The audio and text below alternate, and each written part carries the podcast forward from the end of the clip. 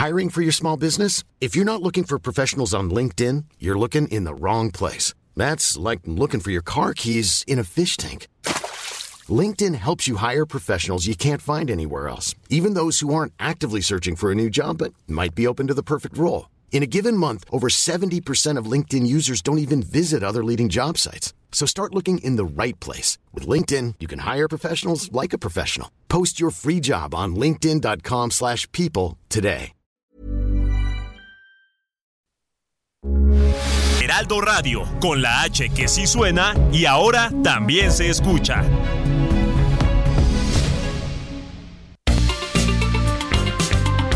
Heraldo Media Group presenta la información y el entretenimiento que usted necesita para estar enterado también en su descanso.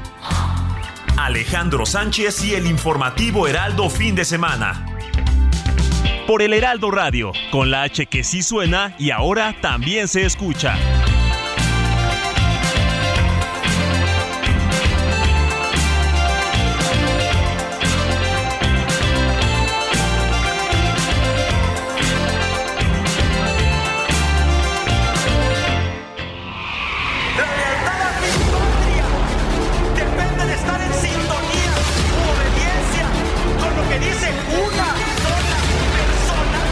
Los invito a todos y la organización, que es muy importante. Va un contingente adelante, eh, yo voy a encabezar. ¡Oh, la mano izquierda que explota por parte de Jackie! Pone en malas condiciones a la Barbie Juárez. Cada día presenciamos con horror hechos que se han vuelto parte del paisaje, con el riesgo de que cada vida pagada se convierta únicamente en una cifra. Ante esta tragedia, el Poder Judicial Federal y todas sus instancias requieren redoblar esfuerzos Ahora nos convertimos en faro y no en seguidores. Y esa es una enorme responsabilidad en estos tiempos del mundo. Esta América Latina en donde alumbra el siglo. Y bajo esas circunstancias nos toca juntarnos. Primero condenar el fascismo, esté donde esté, porque el fascismo es atroz. Lo único que lleva el fascismo es atrocidades. Atrocidades que tienen que ver con la discriminación llevado al último nivel, que es el aniquilamiento o la desaparición forzada por parte del Estado, o en su caso al odio hacia las mujeres.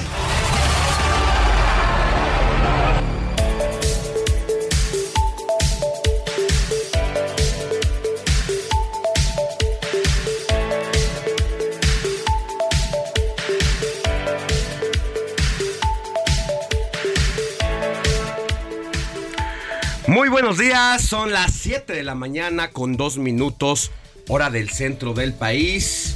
Yo soy Alejandro Sánchez y a nombre de un equipo de colaboradores que trabaja desde anoche y durante la madrugada, le vengo a informar porque la noticia no descansa. Estamos transmitiendo en vivo este en este sábado 26 de noviembre de 2022. Hay muchas noticias, mucha información. Ya todo está listo para la marcha de mañana que ha convocado el presidente de la República, Andrés Manuel López Obrador, y que se trata de una marcha pues realmente inédita, atípica, porque las marchas como las conocemos hasta ahora, y que principalmente quien fue el principal marchista, por llamarlo de esa forma, que es el presidente de la República ahora en funciones, bueno, pues siempre marchó por una causa, por una demanda ante el poder, ante quienes vivían en Los Pinos, hoy en Palacio Nacional, como presidente de la República, el presidente convoca a una marcha para que lo escuchen a él. Hoy la causa precisamente es, yo soy el presidente de la República, yo estoy transformando el país, estamos en el cuarto año de gobierno y hoy yo quiero que me sigan, porque además venimos de una manifestación donde la sociedad civil organizada también se congregó, se reunió en torno a una causa que es defender el Instituto Nacional Electoral, un órgano que le ha costado más de 30 años a la sociedad civil organizada para que arbitre los procesos electorales, para que el gobierno de la República y el poder en turno nunca más volvieran a tener el manejo, el control. Eso es lo que la sociedad civil organizada pues ha defendido, ha considerado un sector de la población pues que está en riesgo. El Instituto Nacional Electoral salió a las calles, lo gritó y al presidente de la República pues simple y sencillamente no le pasó que se haya reunido buena parte de un sector de la población para llevar a cabo este proceso y él dijo, ah, bueno, pues también mis chicharrones truenan y yo también soy capaz de hacer una manifestación en el que curiosamente no llaman acarreo, pero sí van a trasladar a todo aquel ciudadano que ha sido convocado por el presidente de la República y que hoy sabemos que hasta incluso los estudiantes de la prepa pues están llamados a participar en esta manifestación. Así las cosas. Y bueno, otro de los grandes temas pues también de los que vamos a estar hablando aquí y seguramente en, el, en los próximos días pues es cómo se desempeña la selección mexicana, cómo termina de hacer su papel en esta justa deportiva en el mundial que se está llevando a Qatar. Y hoy es día clave porque vamos, no lo tenemos fácil, vamos con una de las selecciones más poderosas del mundo, aunque no le fue nada bien en su debut con Arabia Saudita porque perdió 2 a 1 ante la sorpresa del propio Lionel Messi, de los propios argentinos y del mundo. Hoy pues está contra las cuerdas prácticamente y va a salir a dar todo por el todo esta selección argentina con México. Aquí no nos quedaría nada mal un empate, sea cual sea el resultado, pero seguramente Argentina va a salir a matarse en la cancha y eso todavía lo hace mucho, mucho, mucho más difícil. Sin embargo, la selección mexicana de la que no esperábamos mucho, pues sí sorprendió con lo que fue su desencuentro ante Polonia, que aunque fue un empate, finalmente pues estuvimos muy cerca y mostró buen nivel la selección mexicana. Mi querido Héctor Vieira, muy buenos días, ¿cómo estás? ¿Qué tal, Alex? Robert, amigos del auditorio, muy buenos días. Pues sí, Alex, como bien lo comentaste ya, un sábado cargado de información. En general, la actividad que vamos a tener este fin de semana, la marcha del presidente López Obrador, la actividad futbolera ya en Qatar. Entonces, sin lugar a dudas, como bien lo dices, el, la noticia no descansa y este fin de semana no va a ser la excepción. Y sobre lo que comentaste en un principio, Alex, de la movilización programada para mañana del Ángel de la Independencia al Zócalo lo capitalino. También invitamos a nuestros amigos del público a que nos sigan el día de mañana porque vamos a tener un equipo muy completo con todos nuestros compañeros reporteros de Heraldo Media Group que van a estar desde la salida del contingente allá en el Ángel todo lo que es el camino, Paseo de la Reforma, la calle de Madero, todo el, paso de esta marcha hasta el Zócalo. Entonces vamos a tener una información muy completa y además también la tendremos de manera simultánea en televisión con nuestros queridos eh, Sofi García y Manuel Zamacona. Entonces va a estar bastante cargadito. Y otro tema, Alex, eh, que me llamó mucho la atención sobre la marcha de mañana del presidente es que la diputada federal del PAN, Margarita Zavala, y ex primera dama de, de nuestro país, lanzó un tweet, quien lo quiso cachar, quien lo, lo entendió, pregunta, oigan, ¿y este domingo 27 no habrá contingencia ambiental? Tomando en consideración que el día de la marcha del, en defensa del INE del pasado 13 eh, de noviembre coincidió con contingencia ambiental en domingo, algo que nunca había ocurrido aquí en el Algo que nunca había ocurrido y que precisamente pues llamó demasiado la atención si no era parte de un boicot. Hay que recordar que hablando de marchas, la que se llevó a cabo esta semana allá en Guadalajara, Jalisco, de parte de la comunidad universitaria, de alumnos, personal docente y ciudadanos en general acudieron a una manifestación en contra del gobierno de la entidad de Enrique Alfaro y bueno, como parte del boicot que se implementó para evitar o tratar de inhibir la marcha fue precisamente la cancelación y el cierre del transporte público. Allá fueron más descarados, completamente de manera abierta, dijeron aquí se cierra el transporte y háganle como quieren. ¿Quieren ir a marchar? Pues a ver cómo le hacen. Acá lo que más o menos se consideró que fue pues parte de un intento de boicot hacer la implementación del programa Hoy no circula, precisamente también para inhibir la manifestación. No hay nada contundente que lo pueda eh, comprobar, comprobar, pero, sí, como bien dice, los datos duros no mienten y qué casualidad, nunca en domingo se había implementado un programa de esto.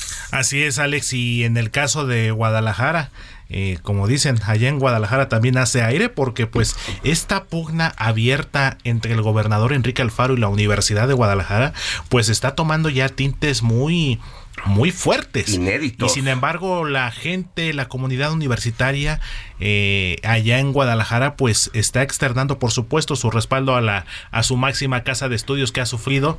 Algo que también lo hemos visto en otro lado.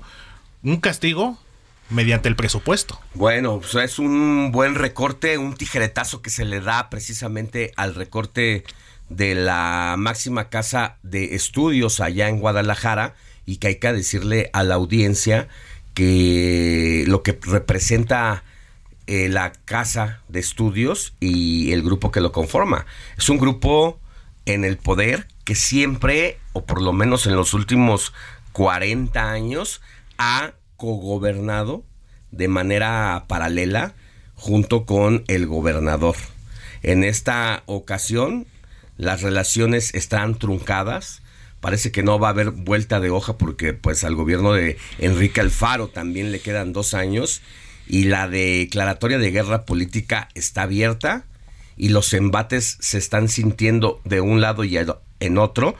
Y ahora que empieza la Feria Internacional del Libro allá en Guadalajara, hay que recordarla que quien la lleva a cabo y la implementa es precisamente la Universidad de Guadalajara. Bueno, pues el gobernador Enrique Alfaro ha dado instrucciones precisas para que los medios que forman parte, los medios públicos que forman parte de la Universidad de Guadalajara, no publiquen una sola nota, no le den transmisión a nada que tenga que ver con la Feria Internacional del Libro. Algo que dentro de esta aberración y esta, este odio que tiene precisamente el gobernador en contra de la Casa de Estudios, pues parece que a que va a terminar perjudicando más es precisamente al gobierno local.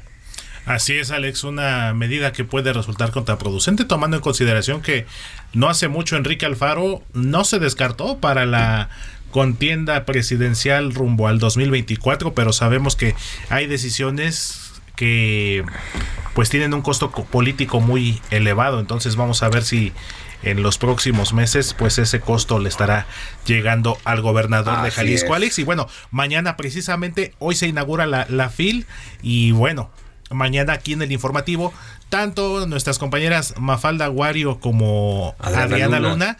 nos van a tener literal el chisme calientito de lo que pasó hoy. Todo de lo que Internacional del Libro. De lo que haya pasado el día de hoy, una buena recapitulación con Mafalda Warrior, como es costumbre todos los domingos aquí, tener la agenda de la semana y que hoy esta situación de la que ya platicamos, pues le pone especial, especial interés a este evento y a este acontecimiento que hay que recordar. La Feria Internacional del Libro de Guadalajara, Jalisco, es la más importante en el mundo de habla hispana. Tan solo después de Frankfurt, allá en Alemania, es la segunda feria más importante, pero hablándolo en el tema del idioma de los hispanoamericanos, es la más importante. Así es, Alex, y además con todo este conflicto entre la Universidad de Guadalajara y el gobernador jalisciense Enrique Alfaro, también es importante recordar que la UDG, la, la gloriosa Universidad de Guadalajara, es la tercera institución de educación superior, la tercera institución pública más importante del país, solo por detrás, pues ya sabemos, de la UNAM, y del Instituto Politécnico Nacional. ¿Y sabes una cosa? ¿Sabes una cosa? Que yo creo que por el el, tipo de, de alumnado que tienen, de las redes que tienen, tanto de prepa como de nivel universitario, yo creo que es la segunda casa de estudios más importante a nivel nacional.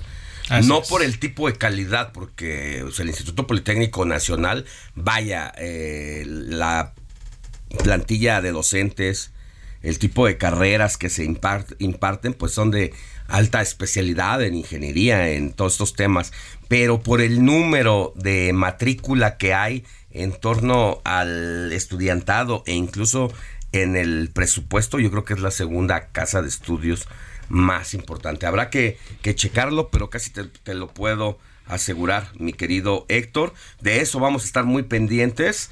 Y bueno, pues también saludar con mucho gusto a Roberto Martínez, que viene con toda la actitud, con la camiseta bien puesta de la selección mexicana. Mi querido Robert, buenos días. Muy buenos días, Alex, Héctor y a todo nuestro auditorio. Y arrancamos con el informativo fin de semana. Y ahora esperamos que se pongan en, contacto con nosotros a través de nuestro número de WhatsApp, que es el 55 91 63 51 19, para recibir todas sus preguntas, saludos, felicitaciones, denuncias ciudadanas o también podemos sus pronósticos para el partido más adelante, que es también tenemos el tema de la marcha de López Obrador.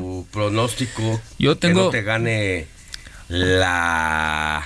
Pues la, afición mexicana. Este, pues sonará muy optimista, pero mi pronóstico es un 1-0, favor México. Ándale, o sea, de plano. Con gol de Alexis Vega. Hasta te digo que bueno, una nota. Pues es que es que con ese resultado prácticamente México estaría mandando de regreso a la selección de Leonel Messi a su país y de paso pues cobrarse estas venganzas y este ajuste de cuentas que México tiene pendiente precisamente con una de las elecciones más importantes y que incluso llegó a este a esta justa deportiva como una de las favoritas para llevarse la Copa del Mundo, ¿eh? y ya lo estás mandando de, de, regreso a casa. Exactamente, Alex. Es una de las favoritas. Eh, bueno, inició el Mundial siendo una de las favoritas para ganar la Copa del Mundo. Y ahorita Argentina, tras un debut horroroso con Arabia Saudita. Está en peligro su pase y ahorita te tengo el dato. darle mérito a los árabes. Exactamente. Y te tengo el dato. México y Argentina en los mundiales se han enfrentado tres veces. La, la, primera fue en el primer mundial de fútbol en Uruguay en 1930, donde Argentina venció 6 por 3 a México. Y luego fueron las dos eliminaciones en octavos que ya todos recordamos en 2006 el 2 por 1 el 2 por 1 y, en 2010. En 2010, exactamente. Entonces es la oportunidad perfecta para vengarnos tanto de fase de grupos y eliminarlo. Ese 2 por 1 que además fue en tiempos en tiempos en el alargue con, el gol, de, Maxi Rodríguez, con gol de oro. Entonces era nuestra, la tuvimos y la dejamos ir. Así que rivalidad sí hay, sí existe. Eh, hemos aprendido en algunos momentos a jugarle de tú a tú a selecciones como esta. Ojalá, ojalá, pues qué más quisiera uno que llevarnos un resultado favorable, pero incluso con un empate, con un empate, estamos también prácticamente mandando al precipicio también a los argentinos. Así es, Alex, porque en todo caso Argentina se tendría que estar jugando su calificación contra Polonia y México con Arabia Saudita. Otro dato importante, México y Arabia Saudita no se han enfrentado en mundiales como tal, pero sí hay un antecedente en 1995, en la que entonces se llamaba Copa Rey Fad, que dio origen a lo que hoy conocemos como la Copa Confederaciones, y en aquel entonces la selección mexicana dirigida por Miguel Mejía Barón derrotó en casa, precisamente allá en la ciudad de Riyadh, a los anfitriones árabes con un doblete de Luis García. Bueno, pues una buena selección donde también estaba el otro Luis, Luis Hernández, ¿no? Exactamente. En, esa, en, ese, en ese periodo de casi mediados de los noventas, una, una gran, gran participación la que tuvieron estos chicos, estos jóvenes, precisamente comandados por el gran Mejía Bueno, pero así, así las cosas. Y así arrancamos con la información. Pues ya le decíamos, todo está listo para la marcha de mañana domingo en favor de la cuarta transformación. Será la primera manifestación desde y hacia el poder. En breve te diremos quiénes participarán en la movilización, quiénes no serán parte de este evento, a pesar de ser parte de la 4T precisamente el presidente Andrés Manuel López Obrador anunció que en su marcha, sí, en su marcha de este domingo también participarán, esto lo dijo obvio en tono de broma, ironizando, muchos acarreados, porque según él están contentos de que ya no gobierna la oligarquía y se vive una verdadera democracia en el país. Escuchemos el tono jocoso del presidente López Obrador. Son muchos acarreados porque eh, están muy contentos por el combate que ha habido a la corrupción. Hay millones de personas que van a venir acarreados porque vienen a celebrar de que ya no domina la oligarquía en México. Vienen muchísimos acarreados que están contentos de que haya una auténtica democracia en nuestro país. Y bueno, pues será a manera de broma, pero bueno, pues el acarreo es cuando se dispone aquel aparato de movilización para llevar a las personas normalmente a las urnas a que emitan su voto, pero también a los llamados que hace el poder. Y en esta ocasión, aunque lo diga de broma, pero bueno, pues dicen, porque ha sido franco y abierto el llamado que hace el gobierno de la República, que hacen los gobernadores, los diputados, los senadores, los alcaldes, que son parte de este movimiento del presidente López Obrador, pues a que asistan al llamado del presidente y han sido demasiadas las pruebas, incluso videos, audios, donde se ha visto cómo están planeando la movilización. Entonces cuando se les pregunta a los funcionarios de la 4T, bueno, pues de qué se trata, dicen, no, es que no es acarreo solamente es la facilitación, facilitación de el medio de transporte para llevar a las personas a la convocatoria que hace el presidente de la República. Bueno, pues así los eufemismos en la 4T. Sin embargo, sí, se sabe y se siente que va a ser una gran movilización en el que habrá miles y miles de manifestantes y posiblemente una de las más nutridas por parte de quienes están a favor del presidente López Obrador.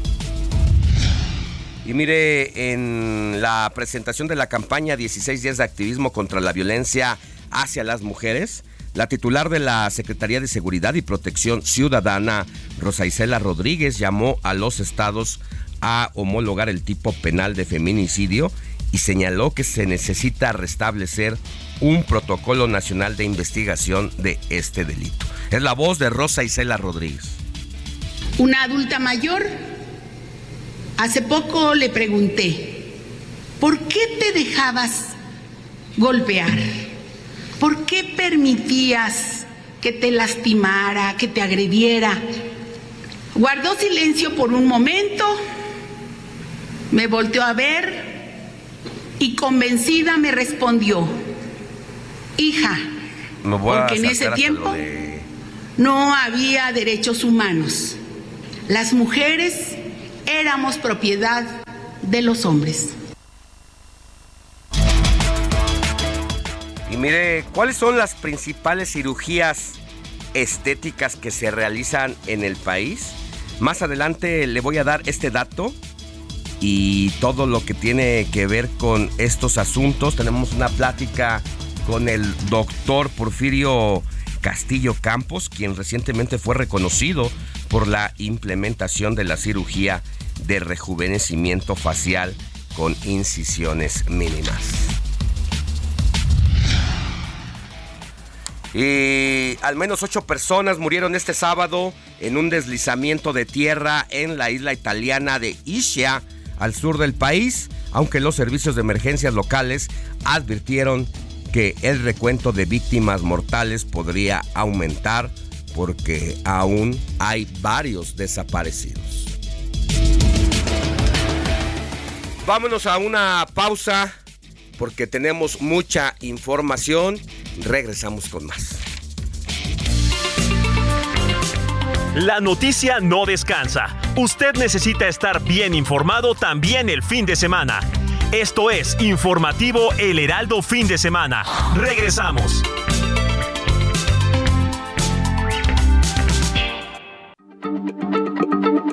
Heraldo Radio, la H se lee, se comparte, se ve y ahora también se escucha.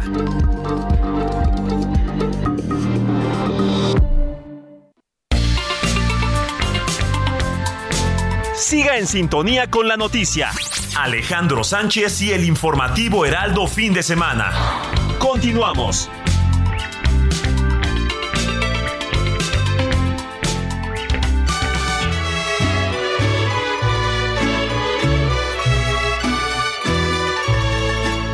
Estas son las mañanitas que cantaba el rey David. Ya estamos de regreso en el informativo de fin de semana y con estas mañanitas de Pedro Fernández de fondo nos, nos dice mi querido Héctor Vieira, ¿a quién tenemos que correr a abrazar en este sábado 26 de noviembre de 2022, mi querido Héctor. Así es, Alex, hoy sábado 26 de noviembre, un abrazo para quienes cumplan años o para quienes estén celebrando ahí una una fecha importante el día de hoy. Y pues vamos a empezar precisamente con el santoral de hoy, porque hoy vamos a felicitar a quien tenga el nombre de Alipio. Alipio. No, lo personal no conozco a Alipio, conozco a Lirio, eso sí, pero Alipio no. También hoy es el día de San Amador, San Amonio, San Conrado, San Fausto. Fausto sí conocemos algunos, por supuesto. Amador, por supuesto.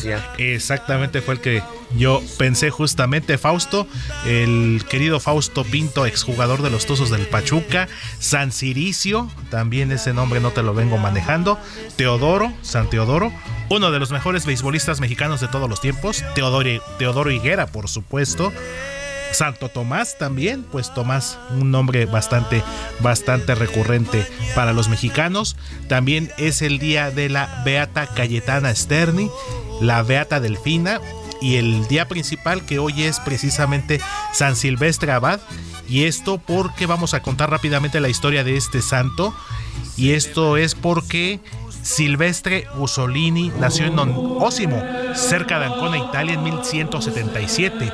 Esto en el seno de una familia acomodada que lo envió a Bolonia para estudiar Derecho, ya que su padre quería que llegara a ser un rico y famoso abogado. Sin embargo, Silvestre se sintió insatisfecho de tales estudios y sin el permiso de su padre se fue a Padua para estudiar teología, lo que lo, desilusionó tanto que lo segregó, lo exilió en su propia casa durante 10 años. Un día Silvestre asistió al funeral de un pariente noble y en el cementerio miró los restos humanos que yacían en una fosa común, lo que marcó su destino para llevar una vida de ermitaño en una gruta y durante tres años estuvo ahí exiliado, guardado, no tuvo contacto con ninguna persona porque su vida era toda de oración, ayunos y penitencias. Murió el 26 de noviembre de 1267, dejando hasta ese momento 25 monasterios, porque como lo comentábamos, él fue precisamente fundador de una orden y dejando a sus discípulos como herederos de su espíritu y de su legado. Es el día de San Silvestre Abad y por eso estamos recordando a este santo, Alex. Pues gracias, mi querido Héctor Vieira, en este sábado 26 de noviembre, a quienes llevan precisamente por nombre. Recuerdo aquí algunos de estos que nos da Héctor Vieira, Alipio, Amador, Amonio, Conrado, Fausto, Ciricio, Teodoro, Tomás, Cayetana y Delfina. Un abrazo para todas y todos desde el informativo de fin de semana. Qué linda está la mañana. El informativo fin de semana también está en Twitter. Síguenos en arroba fin de semana HMX.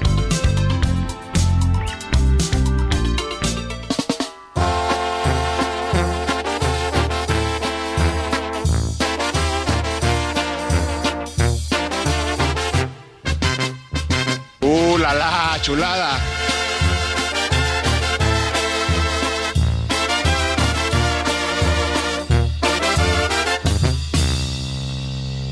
Vete ya, si no encuentras motivos para seguir conmigo, para que continuar es mejor. El gallito de oro, Héctor Vieira. Ay, ¿qué te digo, mi querido Alex? 16 años ya sin nuestro gallito de oro, el gran Valentín Elizalde, este carismático cantante de música regional mexicana que como muchos coincidimos, a lo mejor no tenía la gran voz, no tenía pues la, la gran calidad vocal, pero era dueño de un carisma y una personalidad que pues caía muy bien y que además sus canciones bastante Pegadoras, buenas, pegadoras, ¿eh? Algunas muy bail- bailables, algunas un poquito doloridas, pero con mucho sentimiento. Un poquito como el caso de el cantautor Martín Urieta, ¿no? Que dicen no canta, pero encanta. Pero cómo encanta. Exactamente. Es la manera, la manera de expresarlo, la manera de decir las cosas, la manera de relatar una historia a partir de una canción. Y bueno, pues el, el gallito de oro cuando todavía nos empezaba a conmocionar el tema de el crimen organizado que atentaba contra grandes figuras de la música, en este caso, de la música regional mexicana, y bueno, que después se fueron sumando otros, desafortunadamente, casos, pues que no recuerda a uno de tantos, el vocalista de Capaz de la Sierra. Sergio Gómez, exactamente. Sergio Gómez. eh, que fue después de Valentín Elizalde. asesinado justamente. poquito después, des- de, luego de haber eh, participado en un evento, en un evento público allá en Michoacán y que en el camino fue alcanzado precisamente por camionetas, eh, hombres armados que le dieron un, le cortaron el paso al autobús en el que se trasladaba, lo bajaron, lo arrodillaron y le metieron el tiro, el tiro de gracia. Y desafortunadamente, pues una situación que se fue repitiendo en la medida de de conforme fueron pasando los años. Así es, mi querido Alex, y pues ahora sí que lamentablemente fueron situaciones pues con muy poco tiempo de diferencia, tanto lo de Valentín Elizalde como lo de Sergio Gómez, vocalista de Capaz de la Sierra, y pues precisamente ayer, ayer eh, 25 de noviembre del 2006, es decir, se cumplieron 16 años de su asesinato de Valentín Elizalde al salir de una presentación allá en el Palenque de Reynosa, Tamaulipas, y pues por eso lo estamos recordando en la selección musical de este sábado. Alex, empezamos escuchando Vete ya, uno de sus grandes éxitos, que prácticamente fue el que los, lo consagró a finales del 2004. eh, por ahí tuvo este gran éxito, y bueno, ahorita estamos escuchando que ya nos puso DJ Kike, otro de sus éxitos, Como me duele, que ese sí es más bailador, más movido, temas como La más deseada, otro tema muy emotivo y que muchos consideran que fue como que eh, premonitorio, vencedor, vencedor, uno de sus últimos eh, grandes éxitos y pues por eso estamos escuchando y recordando al gallo de oro Valentín Elizalde. Pues muy bien, gracias Héctor. Aquí Volvemos seguimos. más adelante con las efemérides musicales. Claro que sí, Alex, seguimos aquí con gusto.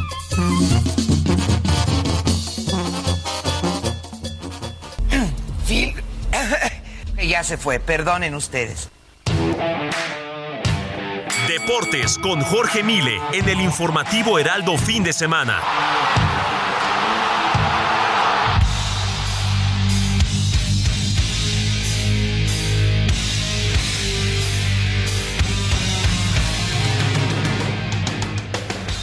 Mi querido Jorge Mile, muy buenos días. Qué día, qué día el que está empezando en esta mañanita y clave para la selección mexicana? ¿Cómo estás?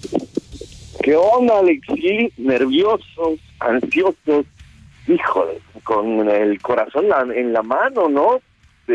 con el escapulario, con todo lo que me diga, ya bajamos a toda la corte celestial, como dice mi jefecita santa, y ay, mamá, los de la luz, porque acaba de meter gol Holanda en este momento. Te puedo decir que al minuto 39 Polonia se va al frente en contra de Arabia. Así que uno por cero para el equipo polaco. Te saludo desde acá, desde Los Ángeles. Tengo la oportunidad de venir a trabajar para eh, la pelea de John Cepeda en contra de Regis Progress. Ya platicaremos un poquito más adelante de, eso, pero bueno, la onda es que Polonia está ganándole uno por cero al conjunto de Arabia, una llegada a línea de fondo en el último momento. El eh, jugador polaco retrasa el esférico para que venga un fogonazo de pierna derecha y ante el arquero y un defensa que estaba parado en la línea, pues no pueden evitar el gol, así que uno por cero está ganando el equipo polaco y vamos a platicar por supuesto de la oncena que va a meter el Tata Martino hoy bueno, tanta polémica por los delanteros, ¿no? Muchísima. Híjole, cuánta polémica que porque dejó el Chaquito fuera, que Raúl Jiménez no está en su mejor momento. ¿Sabes quién es el delantero de México hoy? ¿Quién es? Es, es de que no hay joven. Es de que no hay, ¿verdad? A ver, a ver, a ver. No hay, no, hay. O sea, no hay delantero para el seleccionado mexicano. Ahí se va la alineación por, con la que va México. Por supuesto, Ochoa, el héroe, en la portería. Y siempre se mantuvo una línea de tres atrás. Ahora sorprende el Tate con una línea de cinco.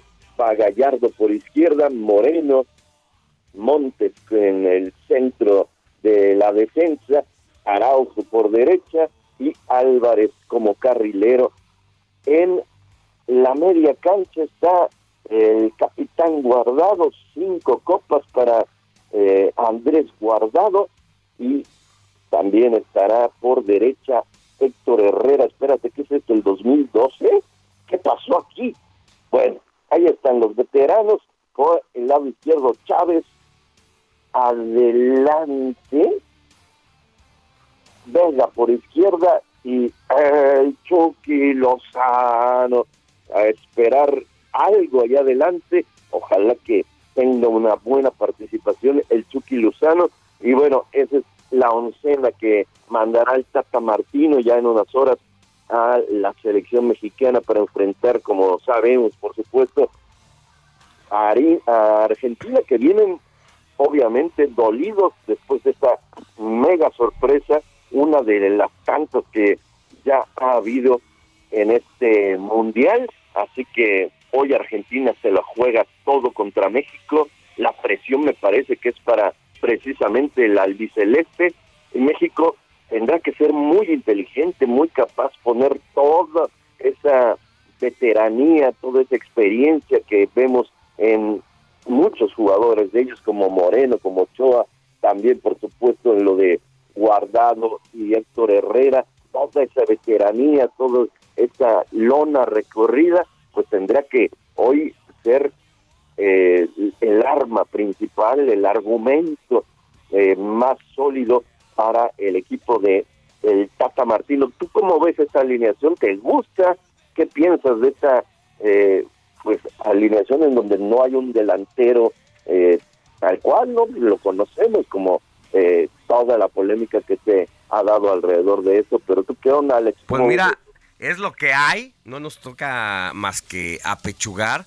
Desafortunadamente, ¿en qué partido y contra qué selección vamos a ir al ataque sin un gatillero, por llamarlo de esa forma, allá arriba? Y bueno, pues Dios nos agarre confesados porque yo creo que Argentina tiene la necesidad, tiene el compromiso de llegar con todo, de no guardarse nada, porque si bien este mundial nos ha dado muchas sorpresas, la nota de las sorpresas es precisamente la de Argentina, que en este grupo pues lo pone en una situación complicada, mi querido Jorge.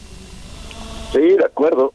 Una situación complicadísima como la que está viviendo Polonia en este momento, minuto 44 a 1 de el final del primer tiempo, hay penalti en favor de Arabia Saudita, no se marca eh, sobre el terreno de juego, se va al bar y hombre, ¿te acuerdas el no era penal? Me parece que le están jugando de la misma forma a Polonia, ahora se va a cobrar ya en unos segunditos el penalti para los árabes.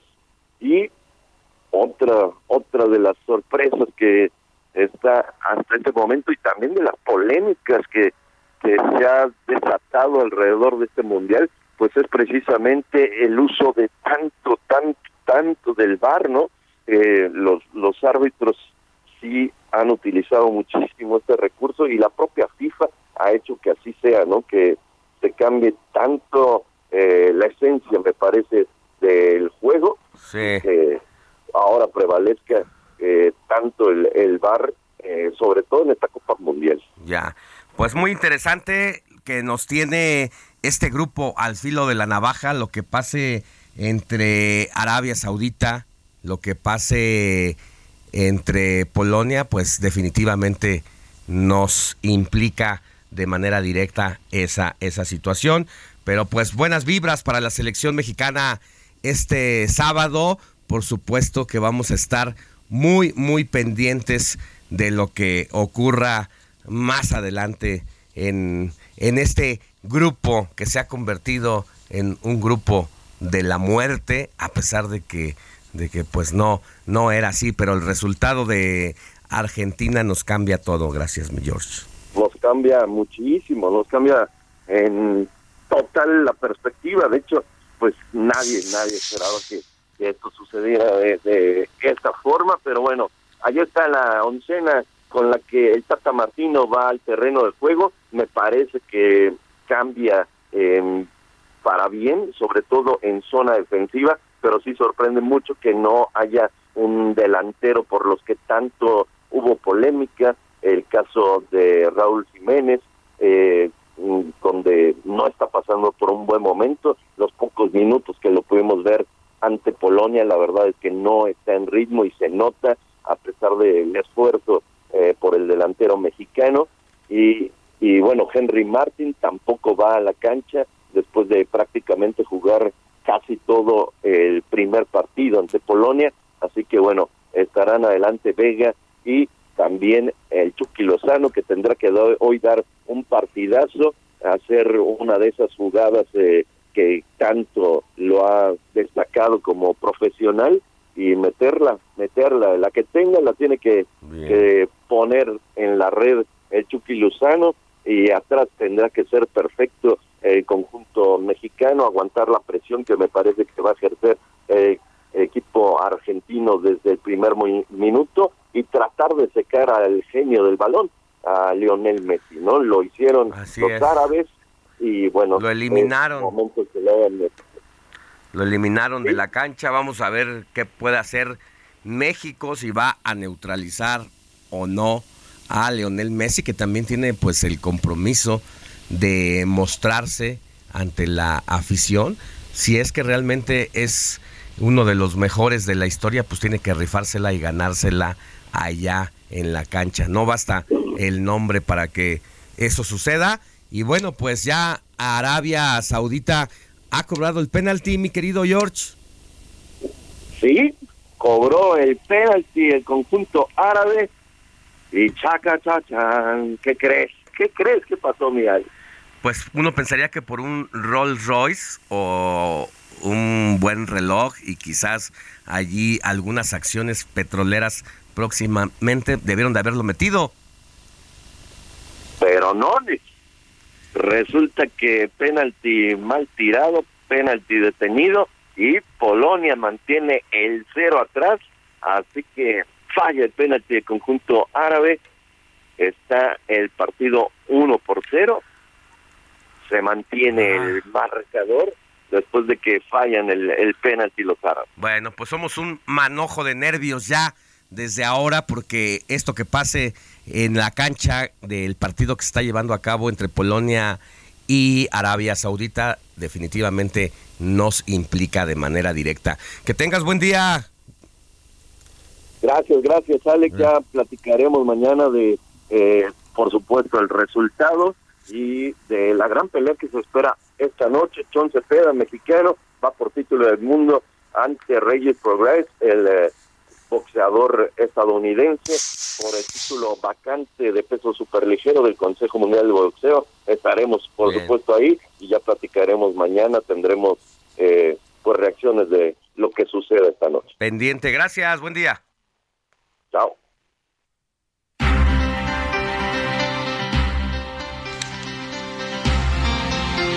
Vámonos con temas de política y sobre todo de la Ciudad de México porque la jefa de gobierno Claudia Sheinbaum nombró huésped distinguido a la, de la capital al presidente de Colombia Gustavo Petro, tal y como lo hizo también con el presidente de Chile Gabriel Boric. Carlos Navarro, tú tienes todos los detalles. Buenos días. Carlos Navarro. ¿Andas por ahí? Buenos días, Carlos Navarro. Buenos días, Alex. Te saludo con gusto a ti, al auditorio, y te comento que la jefa de gobierno, Claudia Sheinbaum, entregó la medalla de huésped distinguido de la Ciudad de México, así como el pergamino y la llave de la ciudad al presidente de Colombia, Gustavo Petro. En un evento realizado en el Salón de Cabildos del antiguo Palacio del Ayuntamiento, la mandataria capitalina explicó los argumentos del reconocimiento al colombiano. Escuchemos. En este acto solemne, el gobierno de la Ciudad de México celebra su presencia, presidente, y lo nombra huésped distinguido, en reconocimiento a su larga historia de lucha por la democracia, la justicia social, económica y ambiental, por el respeto a los derechos humanos y por su contribución a la paz y la igualdad en América Latina. En el evento, Sheinbaum aprovechó para explicar lo que han realizado en la Ciudad de México, entre ellos la beca universal para niños y niñas de, escuela, de escuelas públicas de educación básica. Además, la creación de dos universidades que dan a 40 mil jóvenes un lugar que, en el que antes eran rechazados. También comentó que consolidaron el derecho a la salud y fortalecieron el derecho a la vivienda digna, además de crear 16 parques para el disfrute de la naturaleza y de las familias. Por su parte, Gustavo Petro hizo un llamado para personarse, a personarse del momento histórico que se vive en América Latina. Escuchemos. Ahora nos convertimos en faro y no en seguidores.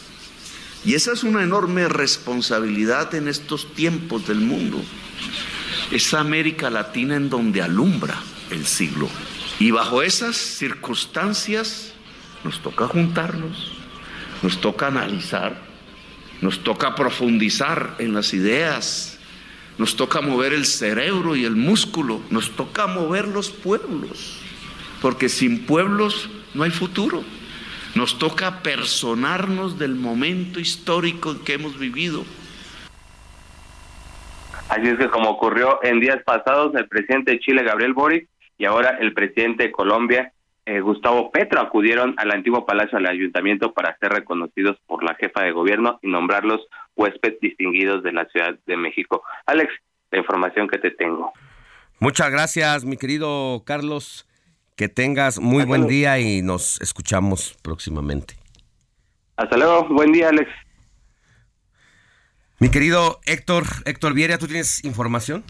Así es, Alex, directamente desde el estado de Quintana Roo, porque precisamente ayer en el marco del Día de la Conmemoración del Día de la Eliminación de la Violencia contra las Mujeres, la gobernadora Mara Lezama encabezó la puesta en marcha de la agenda de 16 días de activismo contra la violencia de género e hizo un llamado a estrechar los lazos de colaboración para construir una sociedad que respete, proteja e impulse a las mujeres.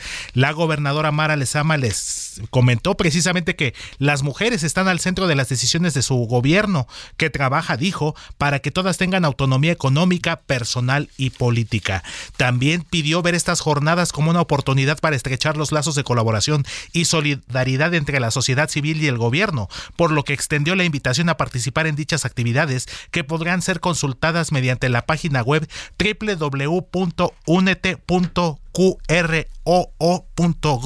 www.unete.qro.gov.mx. Mara Lezama destacó que durante los 16 días del activismo contra la violencia de género que promueve precisamente su gobierno, del 25 de noviembre al 10 de diciembre se realizarán eventos como conferencias, paneles, campañas, pláticas y otras actividades como culturales y deportivas. Esta es la información desde Quintana Roo, Alex, de la gobernadora Mara Lezama. Muy bien, gracias Héctor. Nosotros vamos a una pausa y recuerde que al regresar seguimos aquí por el Heraldo Radio o si quiere y lo prefiere también puede sintonizarnos por Heraldo Televisión.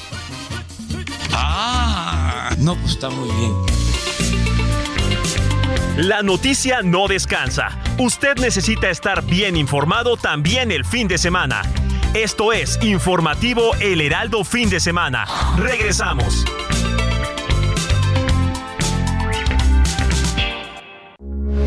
Heraldo Radio, con la H que sí suena y ahora también se escucha.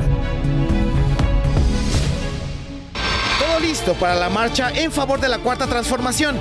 Será la primera manifestación desde y hacia el poder. En breve te diremos quiénes participarán en la movilización y quiénes no serán parte de este evento.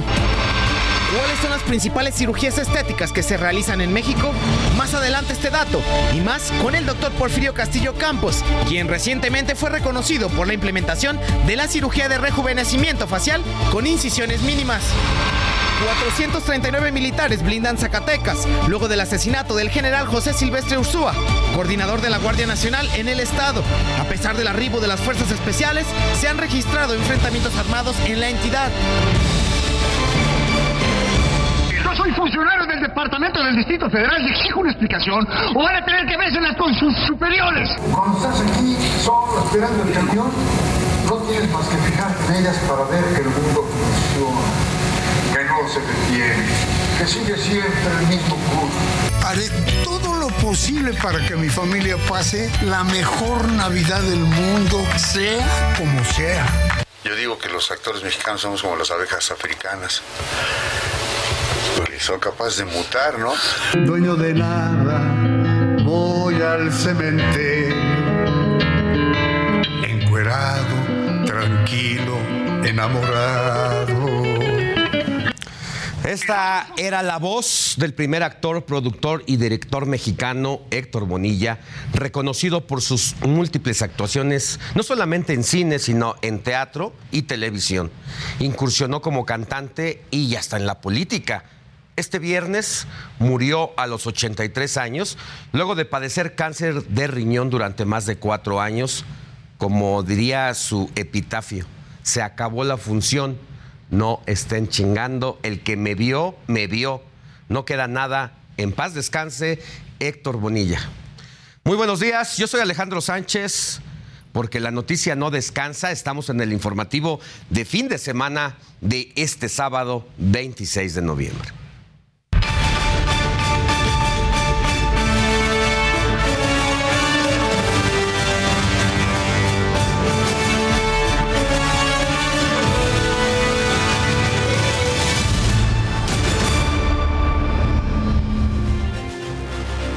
Pues el maestro Héctor Bonilla murió rodeado de sus seres queridos.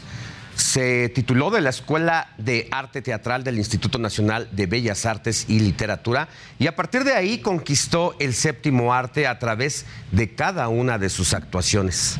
Así, así lo despedimos. Y me di cuenta de que la gente se callaba cuando yo quería y se reía cuando yo quería. Y dije, de aquí soy.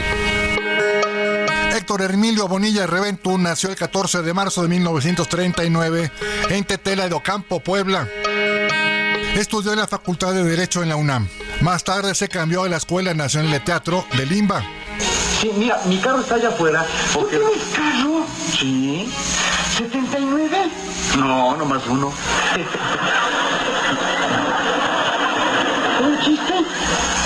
Sí. En 1976 se casó con la actriz Socorro Bonilla, con quien procreó a Leonor y Sergio. Tras divorciarse, en 1983 inició una relación con la actriz Sofía Álvarez, con quien tuvo un hijo, Fernando. Héctor Bonilla participó en más de 130 obras teatrales.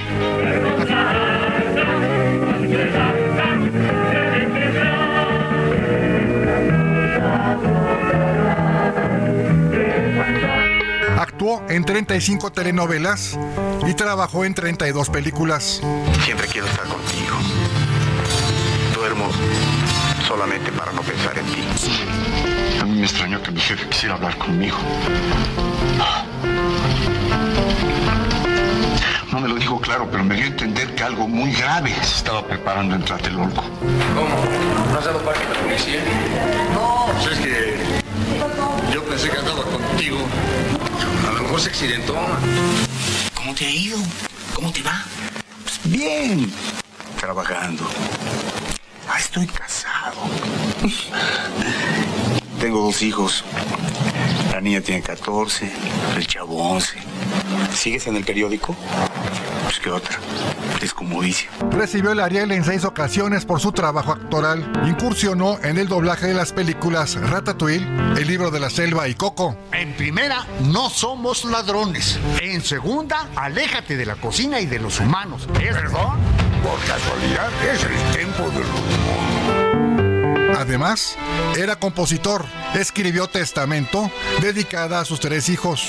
Y alguna petición cuando me entierren, si van a ser mis órganos donados, no se avergüencen cuando los entreguen, porque voy a dejarlos muy gastados padeció de cáncer en el riñón que intentó superar con medicina alternativa. Pues ya lo que venga es propina. Eh, entonces estoy dando la lucha. Descanse en paz. Era lo televisión. Luis Pérez Couta. Bueno, Héctor Bonilla siempre se caracterizó por sus posiciones políticas, siempre se definió como un hombre de izquierda y podría estar uno o no de acuerdo con sus pensamientos, con sus posicionamientos en torno a las temáticas de la agenda nacional, pero siempre fue un hombre con, muy congruente y a, través de sus redes sociales, el presidente Andrés Manuel López Obrador lamentó la muerte de Héctor Bonilla, publicó sus condolencias acompañadas de una fotografía abrazando al primer actor. Y ya le decía, Bonilla pues siempre fue cercano a la izquierda, grabó varios spots promoviendo el voto en favor de Andrés Manuel López Obrador. Además fue diputado constituyente en la Ciudad de México en 2016, precisamente por el partido que hoy gobierna México, Morena. En lo personal, si hay algún estipendio, publicaré que se dedique a una institución de beneficencia. Vamos por la ciudad, vamos por la verdad, vamos por la izquierda.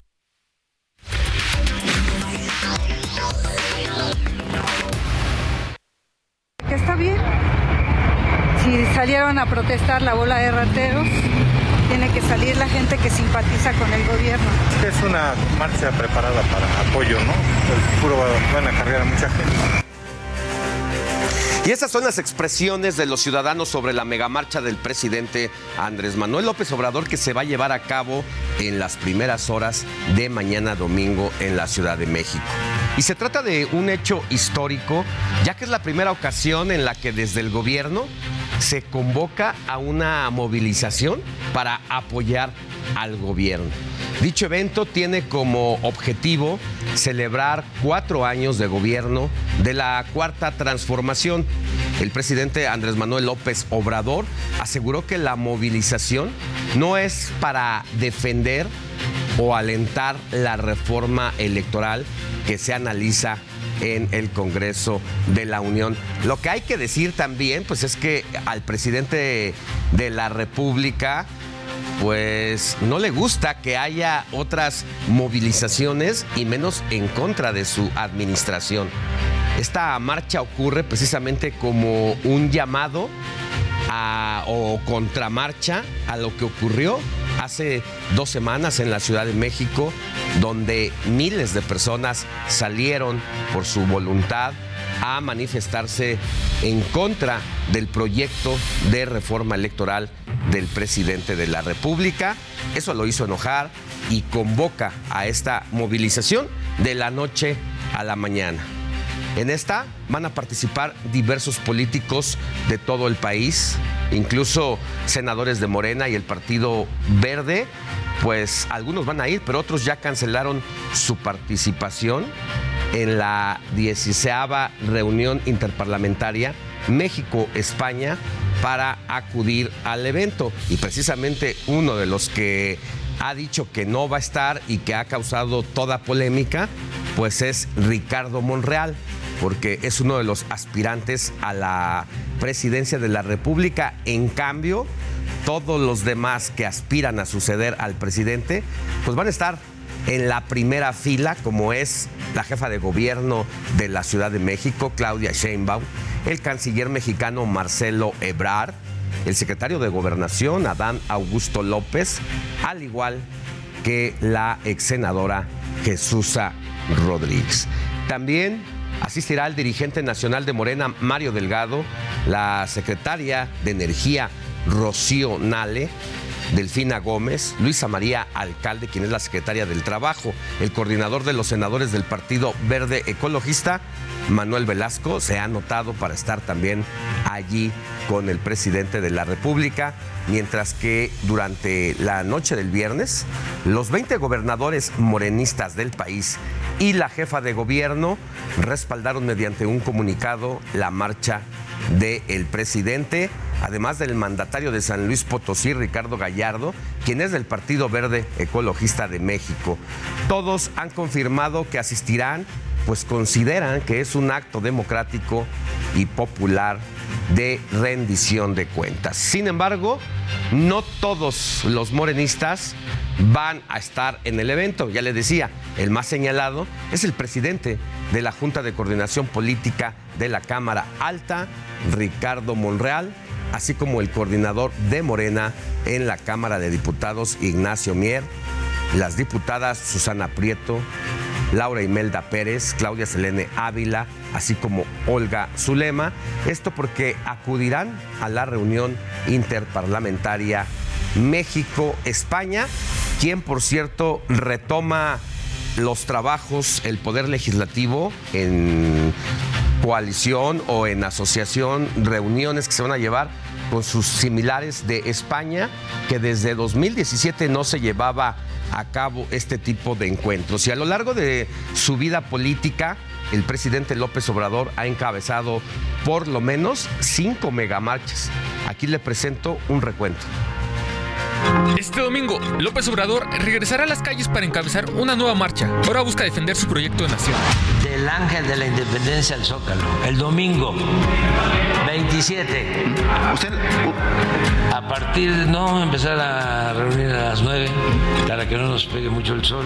El presidente de la República ha convocado por lo menos a cinco marchas a lo largo de su trayectoria. La gente quiere que marchemos. La primera de sus protestas fue en 1991, cuando López Obrador fungía como líder del PRD.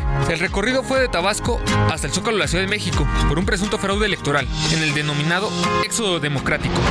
Ganamos elecciones en ayuntamientos importantes de Tabasco. No nos reconocen triunfos y el gobierno pretende resolver esta situación con el uso de la fuerza.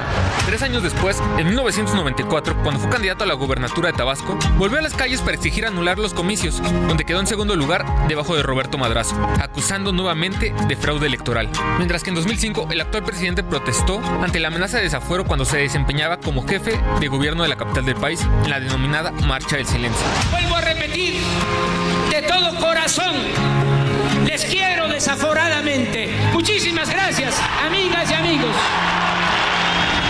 Embargo, la más emblemática de todas sus protestas fue en 2006, cuando convocó a una megamarcha luego de perder las elecciones presidenciales a manos de Felipe Calderón. Dicho movimiento finalizó con un campamento permanente sobre Paseo de la Reforma. La quinta marcha realizada por López Obrador fue en 2016. A pesar de que previamente el mandatario había sufrido un infarto, no fue suficiente para salir a las calles una vez más. En esa ocasión la protesta fue para exigir la destitución del entonces secretario de Gobernación, Miguel Ángel Osorio Chong, por intentar disolver una manifestación de profesores en Oaxaca.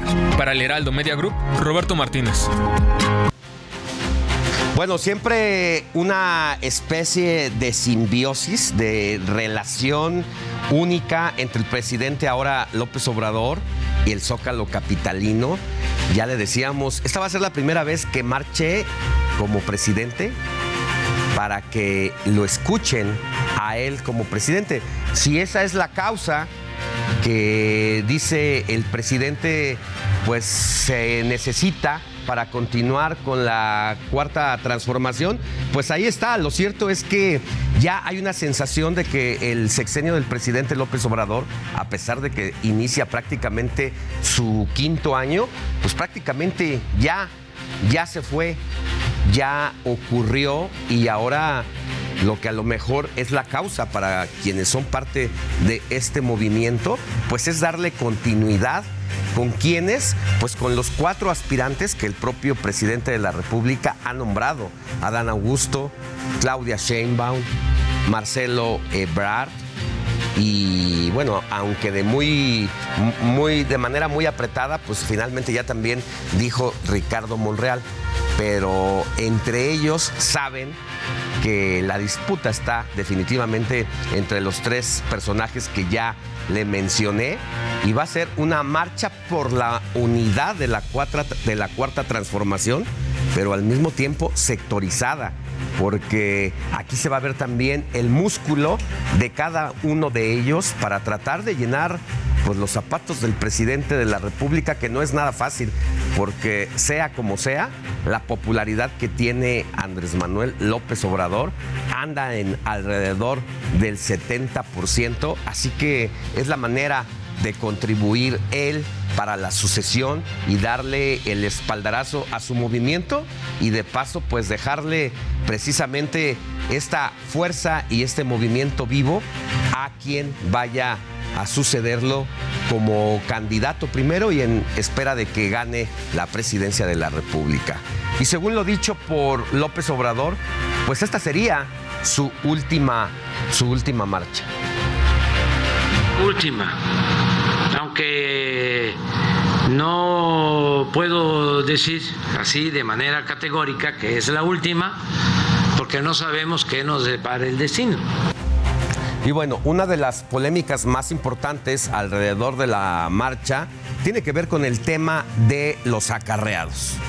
Diputados de Morena, gobernadores y alcaldes van a trasladar de forma gratuita a ciudadanos de diversos estados quieran asistir. Por su parte, el coordinador de Morena en el Senado, Ricardo Monreal, bromeó sobre el tema. Dijo que lo único que se va a perder por no acudir a la movilización es el frutzi y la torta. Un monero que yo respeto mucho. Mm, este, entonces dice ya me voy a Madrid, lo único que me voy a perder es este el, el y la torta, pero no este, lo, vi, no me va bien nunca con bueno, no tan bien. Y bueno, eso no es todo, pues en el metro de la Ciudad de México aparecieron así de la nada carteles donde se invita a la marcha de Morena y aunque el sindicato de trabajadores del metro se deslindó, pues ahí estaban. Además, el ciclotón quedó suspendido por la influencia de gente que se va a concentrar ahí. Y hablando de marchas, en Jalisco, la Universidad de Guadalajara realizó una movilización con más de 100 mil personas entre académicos, estudiantes, que fue encabezada por el rector Ricardo Villanueva para exigir que les devuelvan el presupuesto que les fue recortado para el próximo año. Y sobre el tema, mi compañera Sofía García platicó con el rector Ricardo Villanueva, el académico, acusó al Congreso de Jalisco de recibir órdenes del gobernador de la entidad, Enrique Alfaro. Y el gobernador quería volver a demostrar que el, que el, Congreso hace lo que le dice, que el Congreso está a su servicio y que todo Jalisco se debe preocupar porque la universidad no llegara a esta marcha, a la comunidad universitaria, para poder pedir lo que nos corresponde y que cuando llegáramos a esta marcha ya tuviéramos el presupuesto aprobado. Digamos que el, el Congreso de Jalisco le entregó un cheque en blanco al gobernador. Y bueno, además Villanueva Lomelí aclaró que seguirán protestando hasta conseguir una plena diferencia de poderes en la entidad tendremos que seguir en la protesta, Sofía. Cuando los poderes públicos eh, se cierran, cuando, cuando no hay división de poderes, cuando el autoritarismo se impone, lo único que nos quedan a, las instituciones libres, a las instituciones autónomas, como lo es eh, constitucionalmente somos autónomos, es seguir levantando la voz, eh, seguir protestando. Yo termino la idea que quería decir hace rato, es que el gobernador se equivoca porque ya este no es un conflicto por 140 millones de pesos. Y en medio de este conflicto, Enrique Alfaro señaló que no va a asistir a la Feria Internacional del Libro, que se va a inaugurar en un par de horas, precisamente allá en Guadalajara, Jalisco. El mensaje de nosotros es muy sencillo, la decisión que hemos tomado es, este año no va nadie del gobierno de Jalisco eh, a este evento, ni representante.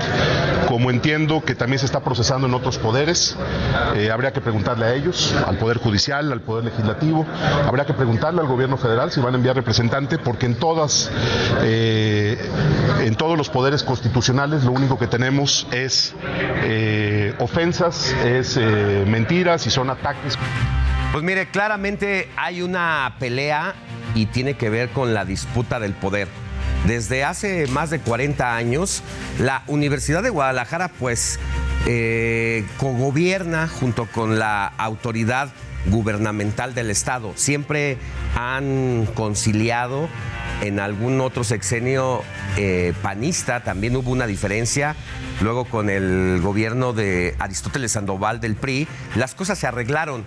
Y en este sexenio, en los primeros cuatro años, pues ha habido un estira y afloja en esta relación y ahora pues ya parece que quedó rota y va a ser difícil que se recupere la buena relación porque prácticamente ya el gobernador también va de salida y ya también aquí el fondo es la disputa del poder rumbo al 2024.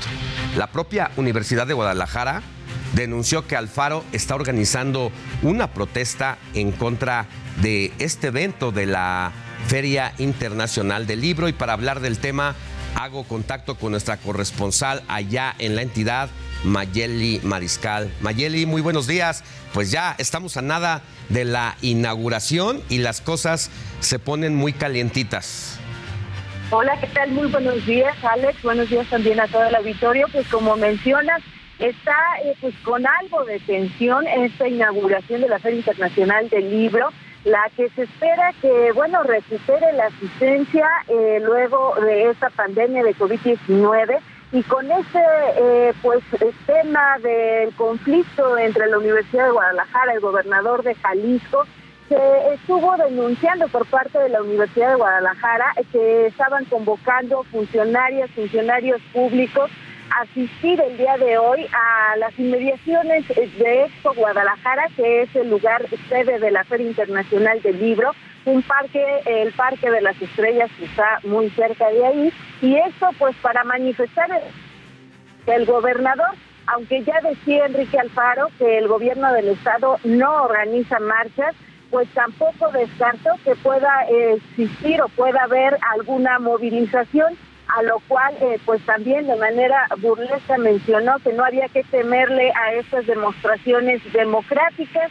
El día de hoy, pues sí, como bien mencionabas ya eh, anteriormente, toda la administración de Enrique Alfaro no estará presente, tampoco los eh, senadores, diputados, presidentes municipales que son afines a este movimiento ciudadano asistirán ya incluso decía de Luis Donaldo Colosio, el presidente municipal de Monterrey, que le llamó a Enrique Alfaro, le confirmó que no estaría asistiendo a un panel en el cual se tenía prevista eh, su presencia y pues así habrá algunas modificaciones, suponemos, en el programa que ya se tiene, sobre todo en lo relacionado de Fil Pensamiento, con eh, algunos actores políticos relacionados con este partido.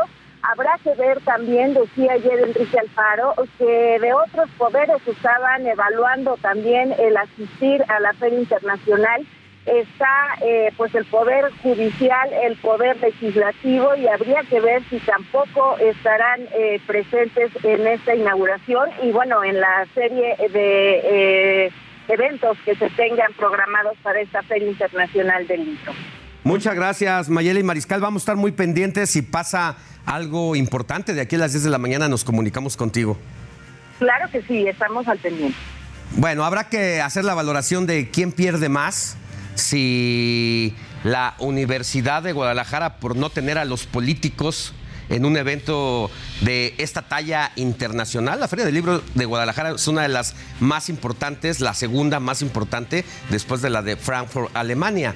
Entonces, a ver quién, quién pierde más, si el grupo Universidad o Alfaro, quien se va a ver prácticamente retrógrada al no asistir ni él ni nadie de su gabinete a este evento. Vamos a una pausa y volvemos con más información.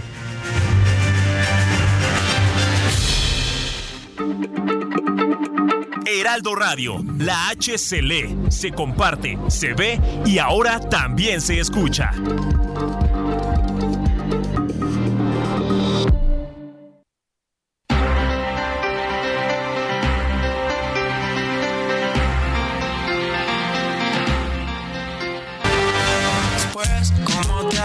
Sigue soltero, ya tiene marido. Sé que es personal, perdona lo atrevido. Te pedí en Navidad y Santa no te ha traído. Pero ¿qué más pues? Millions of people have lost weight with personalized plans from Noom. Like Evan, who can't stand salads and still lost 50 pounds. Salads generally for most people are the easy button, right? For me, that wasn't an option. I never really was a salad guy. That's just not who I am. But Noom worked for me. Get your personalized plan today at noom.com. Real noom user compensated to provide their story. In four weeks, the typical noom user can expect to lose one to two pounds per week. Individual results may vary.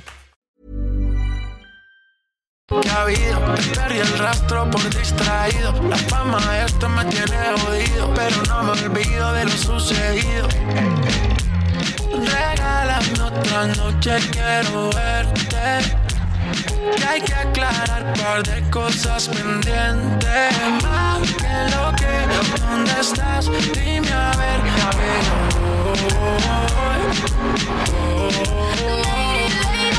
Me perdiste de vista, ahora con otro con quien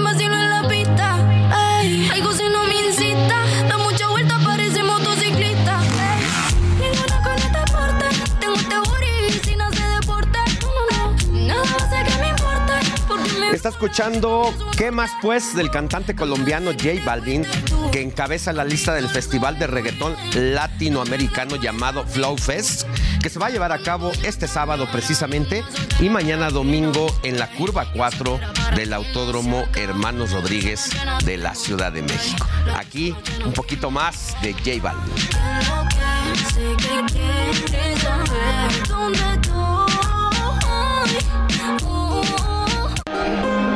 ¿Qué más pues? ¿Cómo te ha ido? Sigue soltero, ya tiene marido. Sé que es personal, perdona lo atrevido. Te pedí en Navidad y Santa no te ha traído. Pero ¿qué más pues? ¿Qué ha habido? Te perdí el rastro por distraído. La fama esto me tiene jodido. Pero no me olvido de lo sucedido. Regálame otra noche, quiero verte. Que hay que aclarar un par de cosas pendientes. Lo que, ¿dónde estás? Dime a ver. Estamos de regreso en el informativo de fin de semana cuando son las 8 de la mañana con 32 minutos. Mire, la Fundación Grupo Andrade sigue en la ruta de apoyar a niñas y niños de México. Aquí le presento esta historia. Qué gusto poder saludarlas, saludarlos en su casa, donde estén. Me encanta que se sumen todos los sábados a tu causa, mi causa. Este programa donde los vamos manteniendo al tanto de lo que hace Fundación Grupo Andrade, y la manera en que está ayudando a mejorar la vida de las niñas y de los niños de nuestro país. ¿Ustedes alguna vez se han preguntado, bueno, es más, antes de preguntarles esto, voltense a ver los pies. ¿Traen puestos unos zapatos? ¿Unas pantuflitas? ¿O los pies bonitos porque siempre los traen protegidos y cuidados? Si los tienen así, entonces es que son afortunadas o afortunados de tener zapatos y de poderles dar a sus hijos también o a sus hijas este calzado. Pero no es un privilegio que tienen todas las niñas y niños de México, ¿eh? O sea, a veces damos por hecho que lo que nosotros tenemos lo tienen todos y entonces nos olvidamos de ser empáticos y de voltear a ver a los demás. Por eso es que hoy vamos a hablar de una institución que se está encargando de cambiar esta situación. Y me refiero al, al proyecto TAM, que es Dejando Huellas. Y el día de hoy nos acompaña su presidenta, que es Galia Winterman Clayman. ¿Todo bien dicho? Todo bien, Todo bien dicho. Bienvenida, Galia, ¿cómo estás? Gracias, gracias por la invitación y por el espacio. Me gusta muchísimo poder hablar de esto porque creo que eso, ¿no? De repente, como tú lo tienes, das por hecho que, pues, como que ni siquiera lo piensas, no es por maldad, es solo porque nos olvidamos. Sí, sí, sí, así es. Este, bueno, te, te comento Cuéntame cómo surgió, sí, cómo surge todo este proyecto. Bueno, surge a raíz de un accidente que nosotros como familia tenemos, el cual fallece mi hija. Ok. Y este, nosotros siempre hemos sido mucho de la idea de, de siempre ayudar a, a- digo, al, al prójimo a ver, a ver por los demás. Estábamos siempre muy acostumbrados.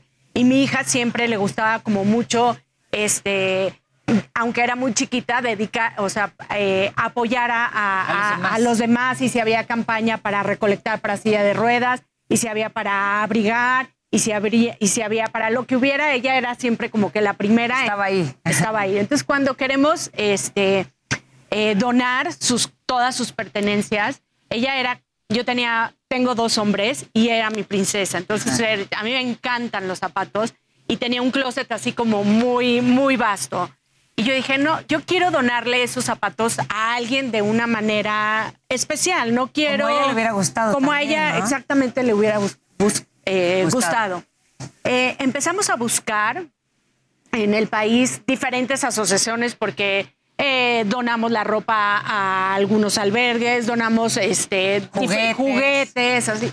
Y cuando empezamos a ver los zapatos, nos damos cuenta que no hay una sola fundación que se dedique a cuidar de los pies, a calzar los pies. Este, y fue ahí como que de repente se nos prendió como, Sí, sí, como una luz. Una luz y como que nos empezó a hacer como ruido. Y dijimos, sí, bueno, y si hacemos algo en memoria de ella, ayudando a través de lo, de lo para calzar los pies, para cubrir los pies, porque pues, yo Es creo que sí, sí. Entonces nos dimos a la tarea, empezamos primero en una, en la escuela de mis hijos, hicimos una colecta ahí de zapatos. Ok. Y este eh, hicimos un, como un scouting ahí de, de una locación, de una comunidad donde había eh, los niveles de marginación eran muy fuertes. Y dijimos, bueno, vamos a ver cuáles son las necesidades. Y bueno, una vez que tus ojos son testigos de lo que la gente, porque todos sabemos que vivimos en un país Con mucha pobreza. con mucha pobreza. Sí. Y muchas veces, tristemente, ya no se nos hace... Lo normalizamos. Lo normalizamos, correcto. Exacto. Entonces, cuando tú eres testigo, cuando tus ojos ven lo que está viviendo toda esta gente, dices, no, no, no me puedo quedar de brazos cruzados. Entonces Si ya empezamos... empecé, no puedo parar. no puedes, o sea, tu Sí. corazón no te lo permite. Sí. Entonces empezamos en, en esa comunidad y bueno, y de ahí para el Real. Llevamos más de 10 años con esta fundación Ok. y hemos, este, apoyamos a toda la República Mexicana. Ya vamos por el millón de pares Ay, de zapatos donados. Y la verdad ha sido una labor muy, muy ardua, pero pues ahí seguimos, ahí seguimos. Porque además, a ver, o sea, todos podemos donarle zapatos a la fundación. ¿Cómo es el, el re- el recolectar estos zapatos, el podernos unir también? ¿Y quiénes, ¿Y quiénes son las personas que te ayudan? O sea, puede haber hoy grandes marcas que nos vean, por ejemplo, que hacen zapatos y decir, ¿cómo no había escuchado de TAM dejando huellas, no? Claro, claro. Eh, mira, nosotros este, tenemos un centro de acopio donde ahí recibimos todos los zapatos y ahí los vamos, los clasificamos y los vamos encauzando. Este, tenemos muchas, trabajamos eh, con distintas fundaciones. La- digo, a través de estos 10 años ya la gente nos conoce y nos han, nos han contactado. Y este. Que a lo mejor van a alguna comunidad y saben y te piden esta Claro, parte. claro. O sea, hacemos, o sea, hacemos sinergia con. Ok. O sea, el chiste, al final de cuentas, también es unirnos entre todos, porque la unión ahora sí que hace la fuerza. Mientras más, claro, mientras más unidos estemos, podemos llegar a más y hacer más. ¿no? Entonces tenemos un centro de acopio donde recibimos los, los zapatos y los clasificamos. Hay veces que recibimos zapatos de tacón y mucha gente nos dice, pero ¿cómo? Si vas a, a- a la sierra, eh, ¿cómo vas a dar un tacón? O sea, una mujer es una mujer en la ciudad, en la sierra, En donde donde sea. Y a las mujeres siempre nos gusta estar bien, Bien vestidas vestidas, y arregladas. sentirnos Obvi- bonitas, Claro, sí. obviamente eh, quizás el zapato plano es mucho más práctico para caminar, porque pues sí, sí caminan muchos, muchos kilómetros o, o muchas Sí. distancias muy largas, pero el En zapato algún de momento también es claro, funcional. También es funcional. Entonces, este, pues sí, eh, eh, por ejemplo, muchos saldos que tengan eh, fabricantes, trabajamos con muchas este, eh, zapaterías que, por ejemplo, ya no vendieron cierto modelo, Esa temporada cierto ya se color, quedó. claro. Entonces, eh, nos los donan a nosotros, nosotros les damos un recibo deducible de impuestos y, y así es como nos pueden apoyar. ¿Quién recibe estos zapatos? Porque a lo mejor alguien hoy que conoce a personas que no tienen zapatos dicen, ¿dónde puedo ir? Eh, eh, eh, yo, yo sé de estas personas que no tienen zapatos, tienes que pasar por un proceso para recibir los zapatos. ¿Cómo Claro, mira, nosotros ten- en nuestra página eh, se- nos pueden contactar. ¿Cuál es? www.tamdejandohuellas dejandohuella.com.mx. Tamara, tu chiquita. Tamara, Tamara. ajá. Tamara. ajá. Tamara, exacto. Ok, entonces están dejando huellas. Dejando huella. Dejando huella. Punto, com. punto punto- MX. Ok, entonces entras ahí. Entras ahí y nos contactan, nos mandan una solicitud, oye, yo este, tengo una comunidad de tantas personas, o yo ayudo a los migrantes, ahorita trabajamos mucho también con los migrantes, trabajamos en cárceles, hemos trabajado en hospitales, en albergues, o sea, no, no tenemos... eh, o sea, quien nos pida la ayuda y tenemos el, el zapato, nosotros vamos y lo donamos. No se lucra para nada, no se pide este. Sí, no hay dinero, no hay nada cambio. Nada, nada, nada. O sea, lo que nos piden la ayuda, si nosotros la tenemos, con mucho gusto vamos y la, y, y la aportamos. También re- eh, recibimos eh, dinero. Ah, eso te iba a decir, ¿cómo le hacemos si queremos ayudar? Claro, O sea, con también. dinero, zapatos. con- ajá, exactamente. También, o sea, puede ser en especie o puede ser en eh, monetario. Con dinero tenemos una cuenta, ahí mismo en la página viene, y muchas veces hay este que tenemos eh, cierta, o sea, que se pide cierto tipo de zapato específico y haya una comunidad chiquita, pues con esos donativos nosotros podemos comprar el zapato o todo, todo lo que implica el proceso de cuando nos llega, muchas veces también en las colectas, cuando nos hacen colectas de zapatos, al principio manejábamos mucho las, los zapatos usados, pero nos estuvo llegando como que zapato muy lastimado. eso es lo que te iba a decir. Hay que Sí. tener mucho cuidado. O sea, si Claro. vas a donar algo, es regalar y donar cosas dignas. Dignas, ¿no? O sea, totalmente. es compartir algo digno, porque todos los seres humanos son dignos de tener los mismos zapatos que traes tú cuando los tienes nuevos. Totalmente. Entonces, si por algo dices, ok, ya no me quedaron, o me aprietan un poco, o los usé muy poco y se ven perfectos, o los he usado pero siguen perfectos, si los lavas, los entregas divinos, porque las personas que los reciben valen lo mismo que tú que los traes puestos. ¿no? Claro, para nosotros es muy importante y de verdad le metemos muchísimo cariño al zapato que vamos a entregar, porque para nosotros es como, o sea, es la dignidad ante todo, ¿no? supuesto. Y es, eh, dividimos los zapatos, cada par de zapatos va entregado en una bolsa ecológica, en una bolsa reciclable, perdón, con eh, la talla y, y los dividimos un poco también por sexo en cuanto a Sí, sí, el por- tacón o si trae, bueno, si es de hombre o es de mujer y ya para, para hacer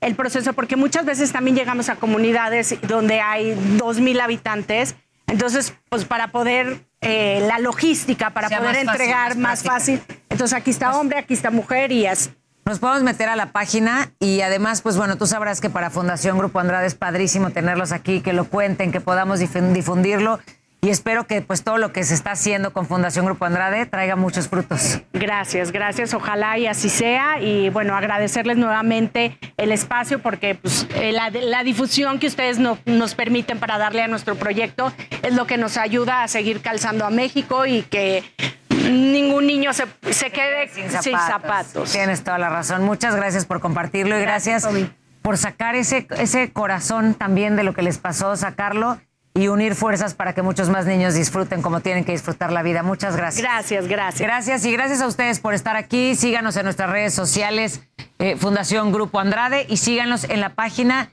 tam eh, dejandohuella.com.mx. Correcto. Así, y ahí podemos sumarnos todos a ayudar, ser voluntarios, llevar dinero, llevar zapatos, compartir todas las experiencias que tengamos con esta hermosísima fundación. Gracias por estar aquí. Nos vemos la próxima semana. Yo soy Paulina Greenham y también me los encuentro ahí en las redes sociales. Gracias. Fundación Grupo Andrade, nuestros niños y niñas nos necesitan, presentó.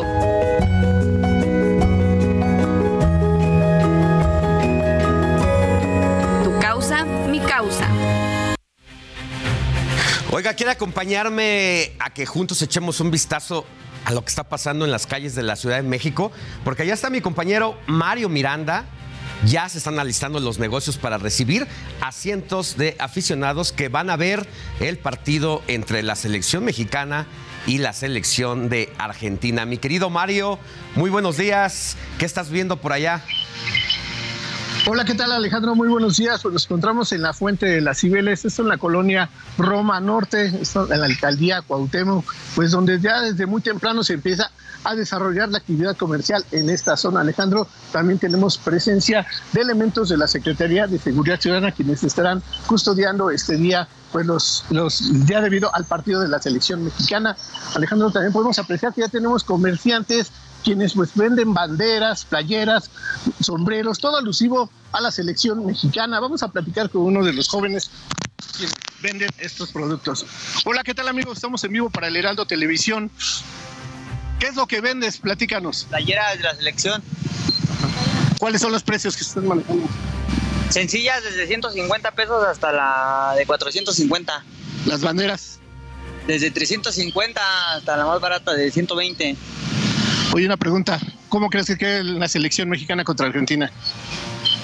Pues no sé, no sabría decirte. Más o menos, dinos tú. Un 1-0. favor. Por México. Ok, muchas gracias. ¿Nos repites tu nombre? Luis. Gracias, Luis. Pues ahí está el pronóstico de Luis Alejandro. También podemos apreciar que ya se empiezan pues a abrir los locales comerciales, los restaurantes, los bares donde pues esperan que lleguen cientos de personas para disfrutar el partido de la selección mexicana contra el seleccionado argentino. Podemos apreciar que ya empiezan pues están realizando los trabajos de limpieza en esta zona, están acomodando las mesas, están acomodando pues todo el mueblerio, el- los muebles para recibir a los comensales en esta zona. Vamos a tratar de platicar con una de las personas que es- se encargan de aquí de este lugar. Amigo, ¿qué tal? Buenos días. Estamos en vivo para el Heraldo Televisión. Ya están preparándose para el partido de la selección mexicana. Empezar el partido bien. ¿Cuál crees que sea el resultado del, del partido? Pues va a ganar México como siempre. Un 3-2, le, le imagino. Ganamos nosotros, México. Ok, ¿Cuál es tu nombre? Eric, mucho gusto. Muchas gracias, Eric. Alejandro, pues ahí está el pronóstico de Eric, ya todas las personas que están trabajando en esta zona para esperar a los, a los comensales que disfrutarán del partido. Recordarles que el partido se llevará a cabo a la una de la tarde. Alejandro, también invitar a todas las personas pues que disfruten de este partido en el FanFest que se encuentra ubicado en el Monumento a la Revolución y donde se han colocado, se colocó una pantalla gigante para que disfruten el partido de la selección mexicana, Alejandro. Oye, Mario, pues es que ya estamos a cuatro horas de este partido que va a ser clave no solamente para México, sino para Argentina y para todo el grupo de, pues conformado por Polonia, por Arabia Saudita, por Argentina, por México. En este momento el partido ya que se está acercando al minuto 80, 1-0, favor favor Polonia, favor Polonia, así que le pone sabor este resultado a lo que pase al rato a la una de la tarde. Así es, Alejandro. Sí, todo dependerá del resultado. Pues la, posible alineación de la selección mexicana estará a cargo de Guillermo Ochoa en la portería, Jesús Gallardo en la lateral izquierda, en la central estará Héctor Moreno, Luis Montes, Néstor Araujo y en la lateral derecha estará Kevin Álvarez. El medio campo estará comandado por Andrés Guardado, Héctor Herrera, Luis Chávez y en la delantera estará Alexis Vega y el Chucky Lozano. Este es el posible 11 del seleccionado mexicano y también, como bien lo mencionas, también dependerá del resultado de Polonia contra Arabia Saudita.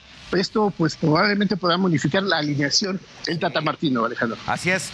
Polonia, Arabia Saudita en el minuto 80. 1-0, así que estamos también atentos a ese marcador y vamos a regresar contigo más adelantito a ver allá en el Monumento a la Revolución cómo están las cosas en unos minutos más. Claro que sí, Alejandro, nos vamos a trasladar para ese punto. Ya, gracias, mi querido Mario, que tengas buen día. Seguimos pendientes, buenos días. Oiga, y en este momento pues ya anotó gol el equipo de Polonia, por lo que el marcador a escasos 8, 9 minutos de que termine el partido, pues ya es 2-0 favor Polonia y esto en apariencia le conviene a México el resultado que se está dando ahorita allá en Qatar. Y mire, llegó el momento de saber qué hicieron los suspirantes a la presidencia de 2024 canciller Marcelo Ebrard anduvo bastante movidito de avión en avión. La semana la inició en Qatar, donde aprovechó para afinar detalles de la posible justa futbolera en nuestro país. Regresó a suelo mexicano para alistar la llegada de los presidentes Gabriel Boric de Chile y Guillermo Lazo de Ecuador. Este jueves confirmó que la cumbre de la Alianza del Pacífico se realizará en Lima, Perú. Vamos a tener que ir a Lima, Perú, porque el presidente no le dio permiso de salir. Imaginemos, decías, cosas chicas mientras que el secretario de Gobernación, Adán Augusto López, estuvo muy de cerca del presidente López Obrador. Dejó entrever que pasó día y noche revisando el borrador de la reforma en materia electoral. Por cierto, calificó como una caricatura la marcha en defensa del INE del 13 de noviembre. Eso no fue marcha. ¿Qué, fue? ¿Qué fue? Una caricatura de marcha. Y participó en la conferencia anual de la Concanaco en Mazatlán, Sinaloa. Por su parte, el presidente de la Jucopo, Ricardo Monreal, se relajó un poco, echándose un palomazo para celebrar el Día del Compositor. No canta malas rancheras, pero sin duda la hace mejor de legislador. A mí se me afigura que no te volvería a ver. Antier recibió en el Senado al presidente chileno Gabriel Boric como parte de un diálogo.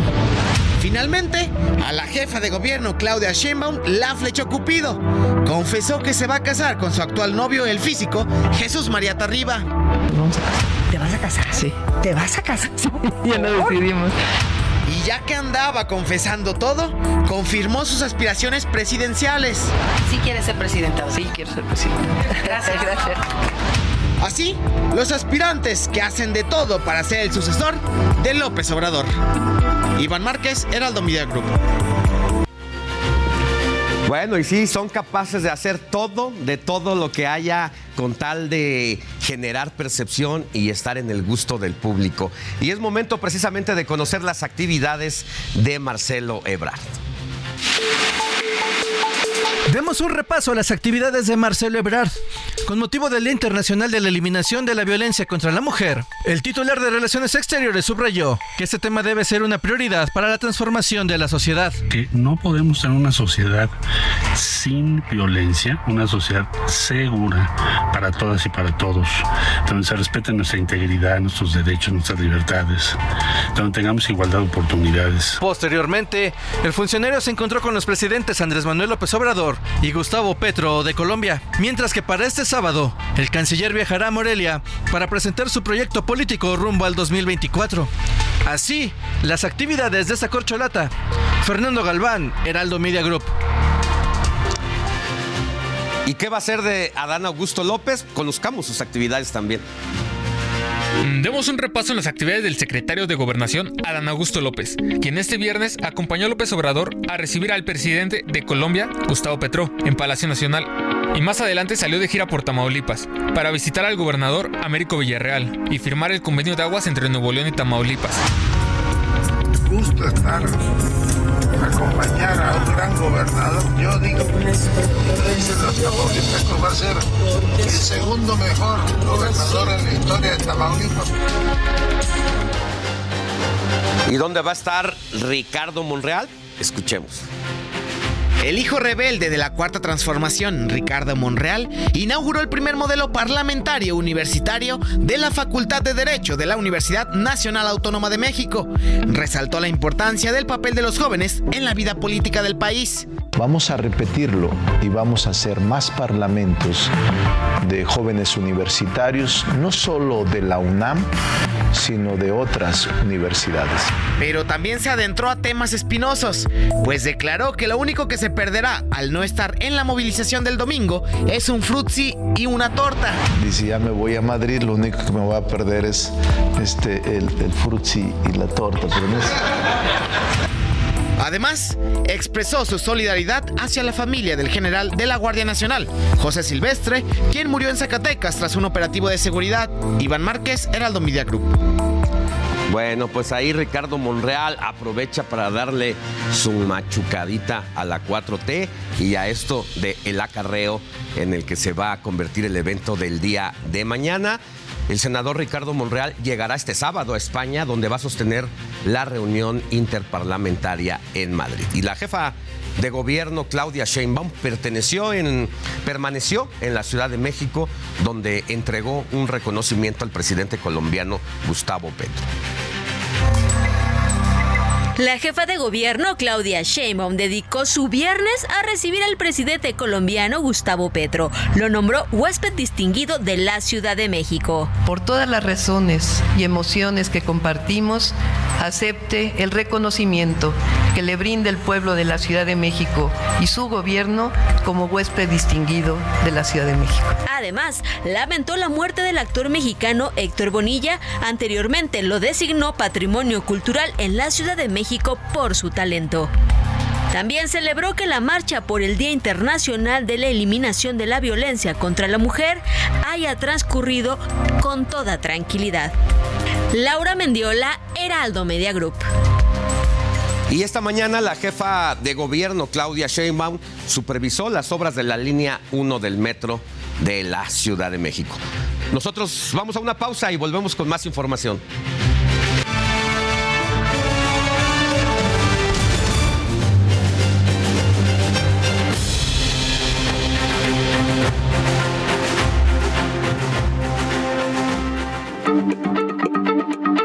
Heraldo Radio, la H se lee, se comparte, se ve y ahora también se escucha.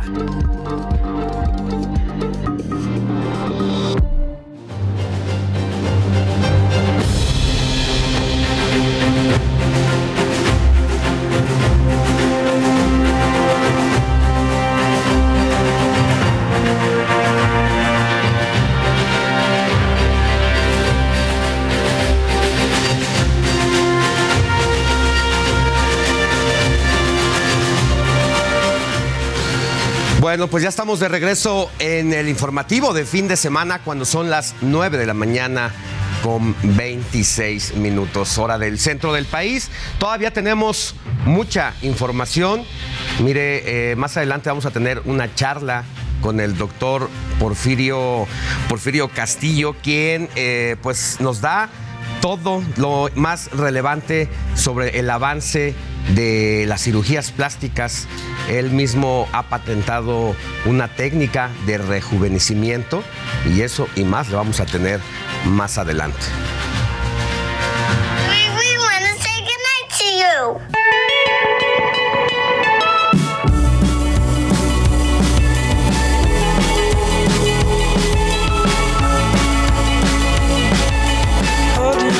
Back. Gravity's holding me back.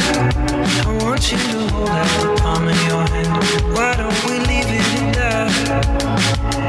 Nothing to say, and everything gets in the way. Seems you cannot be replaced, and I'm the one who'll stay. Oh, in this world,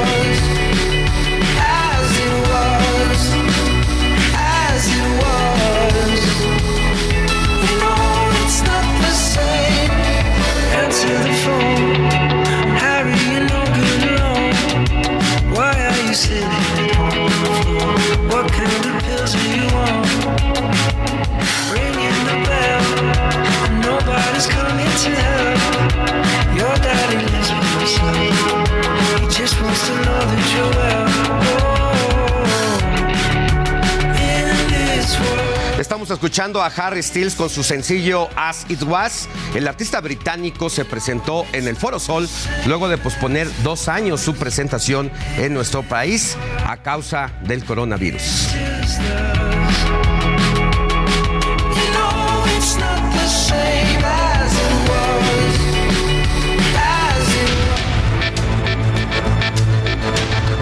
Resumen informativo. El presidente de Estados Unidos, Joe Biden, reiteró su propuesta para prohibir la venta al público de armas de asalto. De igual forma, el mandatario sentenció que si por algo no se ha abolido la venta de armas, es por la ganancia de los fabricantes. Joe Biden, presidente de Estados Unidos, estará en nuestro país el 9 y 10 de enero para participar en la cumbre de líderes de América del Norte. Se dio a conocer que Biden aterrizará en el aeropuerto internacional Felipe Ángeles. La Secretaría de Seguridad Ciudadana de la Ciudad de México recuperó un camión robado con más de 200 perros de diferentes razas en su interior. De acuerdo con los reportes, la unidad procedente de Bogotá, Colombia, fue interceptada por los delincuentes al salir de la aduana del Aeropuerto Internacional de la Ciudad de México. Luego de reconocer el fracaso de la lucha contra las drogas, los gobiernos de México y Colombia convocarán una conferencia internacional de presidentes de América Latina para rediseñar y replantear la política de drogas en la región. También se acordó que México se convertirá en el país garante en la mesa de diálogo entre el gobierno colombiano y el Ejército de Liberación Nacional. El gobierno de Colombia y la guerrilla del Ejército de Liberación Nacional propusieron a Estados Unidos incorporarse a las negociaciones de paz. Asimismo, las partes manifestaron su intención de invitar a Alemania, Suecia, Suiza y España. Al menos 15 personas murieron, otras 35 resultaron heridas este viernes en un bombardeo ruso contra la ciudad de Gerson en Ucrania. De igual forma, múltiples casas privadas y edificios fueron dañados a causa de los ataques. Las violaciones de los derechos fundamentales de las mujeres en Afganistán por parte del régimen talibán pueden considerarse como persecución por razones de género, uno de los tipos de crímenes contra la humanidad, según un grupo de expertos de Naciones Unidas. Vámonos en vivo con mi compañera Paulina Greenham, enviada especial del Heraldo Media Group. Está en Qatar para saber todo el previo de México-Argentina. Mi querida Pau, muy buenos días acá. Buenas tardes allá en Qatar. ¿Cómo estás y dónde andas? Buenas tardes, con mucha, pues me parecen noches aquí, Alex, siempre porque, mira, oscurece muy temprano y entonces se pueden ver justamente toda esta belleza de luces, hasta la luna, que se ve aquí una rayita, si la pueden ver, una luna Sí. hermosa que parece como de cuento de Aladino. Estamos aquí en la zona que se llama La Perla. Todo eso es como un canal de Venecia que lleva a la marina que está de ese lado, en donde nos hemos encontrado pues una vida espectacular lo que tienen los catarís, Alex. Y estamos aquí justo preparándome. Ahorita vengo de una mezquita, por eso estoy vestida con una abaya, eh, porque no puedes entrar a la mezquita si no es con la valla y con el pelo tapado. Entonces vengo de la mezquita, por eso estoy vestida así. Y ahorita viene el cambio para irnos al, al estadio Lusail, donde se va a llevar a cabo este, pues este evento, Alex, que ha causado eh, que en las calles todos platiquemos con todos, vas pasando con la bandera o con algo de México y te gritan México, los argentinos te saludan y te dicen, no, va a ganar Argentina, y las apuestas también de los mismos cataris que les fascina México, aman a México y van con todo con nuestro país. Eh, de hecho, ellos mismos nos han apostado a nosotros como mexicanos, porque ayer a mí me preguntaron que cuánto que, yo pensaba que iba a quedar México contra Argentina y dije que 1-1. Me apostaron que ganaba México. eh, ellos le van a México con todo. Entonces, la verdad es que hay un ambiente súper lindo. Miren, esto de aquí abajo les voy a enseñar. Así están todos los hoteles. Eh, hoy hay fiesta. En esta parte de aquí se pone un DJ. Eh, toda la gente está ya ahí empezando a apartar las mesas porque las pantallas son enormes en las albercas y ahí vamos a poder ver el partido quienes no asistan al, al estadio. Y por otro lado, pues ha habido esta como un poco de, pues no sé si nervio de que no vaya a haber ningún problema en el estadio, que no se vayan a pelear, que no haya trifulcas, porque hubo ayer algunos conatos de pelea, pero aquí lo que se espera es uno. Aquí las reglas en Qatar se cumplen porque se cumplen y no porque salga la policía armada. La policía ni siquiera está armada en Qatar. Entonces, es solamente porque aquí no existe la impunidad. La gente que estamos aquí lo sabemos. Además, no hay alcohol en los estadios, no se consume alcohol, entonces baja muchísimo la probabilidad y lo que se espera pues es que salga con todo Argentina, pero que México pues tenga este equipo que queremos ver y que tenemos esperanza de ver y más después de que acaba de perder Arabia Saudita contra Polonia y que México no ha perdido y entonces, pues eso nos da todavía una mayor oportunidad, Alex. Así es, la expectativa es muy grande por lo que ha representado este grupo, por la sorpresa en la derrota de Argentina y que va a tener que salir junto con Leonel Messi a dar el todo por el todo y a eso hay que agregarle el sello y el folclor mexicano como una de las aficiones más alegres de todo el mundo y que ha llamado la, la atención por los atuendos, por la música, por las porras y por las bromas incluso que se hacen allá, pero ojalá todo, todo salga bien, mi querida Pau. Ojalá que sí, y mira, la verdad es que pues los mexicanos siempre tenemos esperanza, no sé cómo, no sé cómo logramos mantener esa esperanza. La verdad es que mucha gente opina que eh, Argentina lo que tiene es a Messi. O sea, cuando preguntas quién va a ganar, la gente dice Messi. O sea, no dicen Argentina, no dicen, pues a lo mejor ganará Messi. No creo que Argentina tenga un equipo tan sólido y tan fuerte. México pues tampoco lo ha demostrado. Es un equipo que jugó bien, pero pues que no llega a la meta, ¿no? Que eso es lo importante aquí, aunque juegues bien y, y que Memo Ochoa nos haya eh, ayudado con parar ese penal, pero pues tienes que anotar y si no, no cuenta. Sí. Entonces, pues eso esperaremos, ¿no? Esperaremos ganar. Te digo que la verdad es que se espera que sea un estadio que esté completamente lleno, no solamente por los argentinos y los mexicanos, que evidentemente somos más mexicanos que argentinos, pero vamos a, a- a esperar también que muchos cataris asistan al evento porque desean ver cómo México puede ganarle a Argentina. Así es que les estaré contando. Ahorita voy a tomar el metro. El metro está espectacular en este lugar.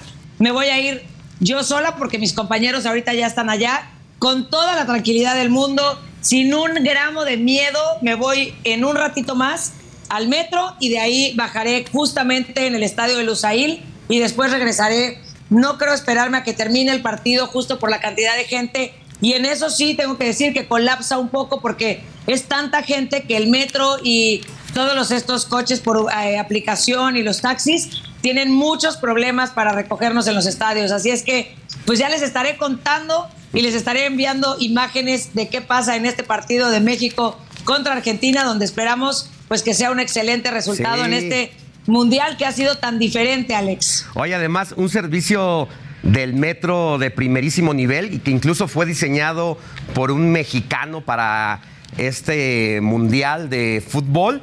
Y bueno, eficiente, nada que ver con Pantitlán ni Pino Suárez, mi querida Pau. Y sabes qué? Que, que justamente pues los musulmanes en el Islam, una de las cosas más importantes como regla de oro, pues es la limpieza. Entonces, no nada más es espectacular lo que ves, cómo está hecho y, las, y el orden, sino que la limpieza en todo el país es espectacular. O sea, el, el metro es una cosa hermosísima que podría ser mi oficina ida y vuelta, ida y vuelta, ida y vuelta. Además es gratis por ahorita. Y cuando no, bueno, para los catarís, pues todo es gratis porque se les paga, no tienen que pagar un centavo, pero para los migrantes todo pagan pues, casi nada por un metro de primera categoría, la verdad. Y como bien dices, hecho por un mexicano. Y lo más importante es que aquí pues no hay impunidad, que la gente no comete estos, estos crímenes y que uno puede subirse al metro no solamente porque sea bonito, sino porque es seguro con toda la tranquilidad del mundo. Así es que pues son de esas pequeñas cosas y detalles que ha tenido Qatar, otras que no le han gustado a la gente, porque ha sido un mundial que le falta un poco, pues como de vida en las calles, la gente no sale a las calles justamente porque puede tomar en los hoteles y entonces pues prefieren celebrar ahí y en las fiestas privadas. Entonces, pues eso le faltó a Qatar nada más. No, pues completamente otro sistema político, pero sobre todo religioso, a diferencia de otras sedes mundialistas. Y decías que venías de la mezquita.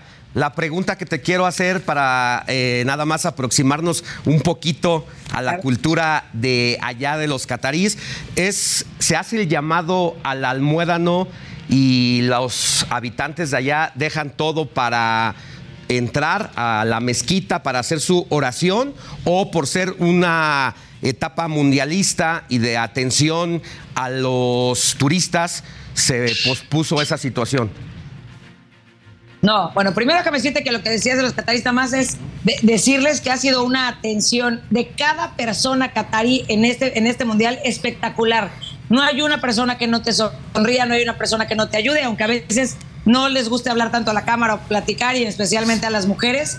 Bueno, han tenido una apertura enorme para hablar y para cambiar algunas cosas y también ellos decían el miedo que tenían de que viniéramos nosotros, ¿no? A un país como este y que hoy están felices de habernos recibido, pero por el otro lado, en las mezquitas, bueno, se hace un llamado cinco veces al día a la oración.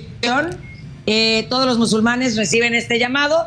En donde estén, se pueden poner a rezar, nada más que tienen que cumplir con esto que es lavarse las manos, lavarse la boca, enjuagarse la cara, enjuagarse los pies. Y entonces, eh, y si van a entrar a la mezquita principalmente, si no, pueden enjuagarse un poco y entonces en donde estén, eh, hincarse, ya saben, como con la cabeza siempre recargada al piso, los brazos estirados y viendo hacia, eh, hacia la Meca. Todos saben que tienen que voltearse justo hacia la Meca para eh, rezar hacia allá, no, nunca lo hacen hacia otro lado. Y por otro lado, los viernes eh, sí es obligatorio que los hombres dejen, las mujeres no.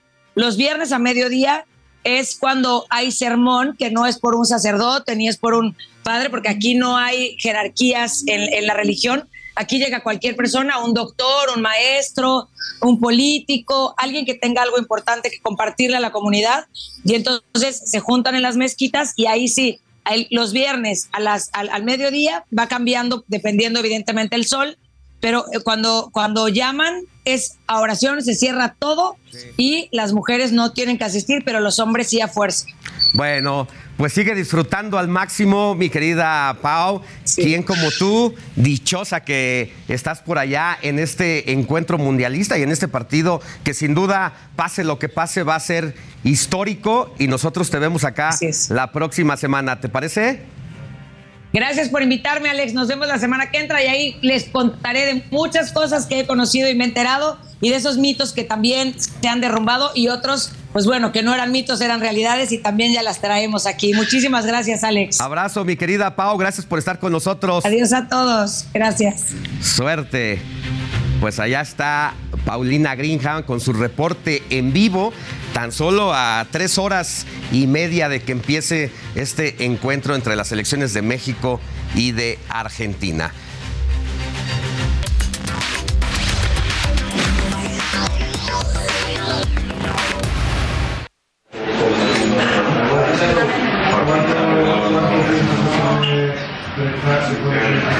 Y bueno, cambiamos de tema a nivel mundial. Mire, se realizaron más de 10 millones de cirugías estéticas durante 2020. Esto según con datos de la Sociedad Internacional de Cirugía Plástica Estética, entre las intervenciones con mayor demanda destacan el incremento de senos y la liposucción. Otro punto a destacar es que los hombres están cada vez más interesados en las cirugías plásticas, en especial en lo relacionado con el tamaño y grosor del pene. Esto se debe a que con el paso de los años se han mejorado estas prácticas y los resultados son inmediatos. Y respecto a México, en el año 2020 se realizaron un total de 860.718 procedimientos estéticos y en este sentido la Secretaría de Turismo ha resaltado que el país incluso tiene potencial como destino turístico con un flujo anual hasta 3 millones de pacientes de otros países que vienen para tratarse en territorio nacional. La combinación de bajos costos y resultados de alta calidad es lo que atrae a muchos pacientes a México cada año. Veamos cuáles son las cirugías más practicadas en el país. Hablamos de la liposucción, la cirugía de párpados, el estiramiento facial, aumento de senos, abdominoplastía, que consiste en tensar la piel en la zona del abdomen, es decir, no tiene que hacer abdominales ni ponerse una hora ahí, sino que también la magia y la, sobre todo la ciencia, pues es lo que ayuda a tener un cuerpo escultural Y otra de las prácticas que más se realizan es la rinoplastía, que es un procedimiento en el que se mejora la apariencia de la nariz. Y para conversar sobre las nuevas tácticas que se emplean en la cirugía plástica, doy la bienvenida al, aquí en el estudio al doctor Porfirio Castillo Campos, quien cuenta no solamente con más de 23 años de experiencia, sino que recientemente patentó una nueva técnica para operar cara y cuello con incisiones mínimas y es pues orgullosamente de México para el mundo. Mi querido doctor, qué gusto tenerte con nosotros. Igualmente, gracias Alex por la invitación. Además de la eminencia que es el doctor Porfirio Castillos, bueno, pues tenemos eh, Porfirio Castillo Campos, pues tenemos la fortuna de ser amigos ya desde hace un rato, mi querido doctor. Sí, gracias Alex. Bueno, eh, mu- muchas gracias por la invitación. La verdad estoy muy emocionado por participarle a tu público televidente y los que nos están escuchando y viendo que eh, mm, recientemente se publicó esta técnica que diseñé hace ya pues prácticamente la primer paciente la operé hace 29 años. La idea surgió hace 30, pero eh, es acerca de rejuvenecimiento facial de eh, cara y cuello con incisiones mínimas. Esto significa que eh, disminuye las incisiones, la longitud, ya que eh, si sumamos todas las incisiones para operar la frente, los párpados, las mejillas y el cuello, estamos hablando de un promedio de 13 centímetros contra la técnica tradicional que en el artículo que recientemente fue publicado en la revista de Aesthetic Surgery Journal Open Forum de la Universidad de Oxford, que es bueno, la tercera universidad más antigua de la humanidad, la Universidad de Oxford. Eh, eh, eh, vaya, lo tradicional suma entre 80 y 100 centímetros de longitud.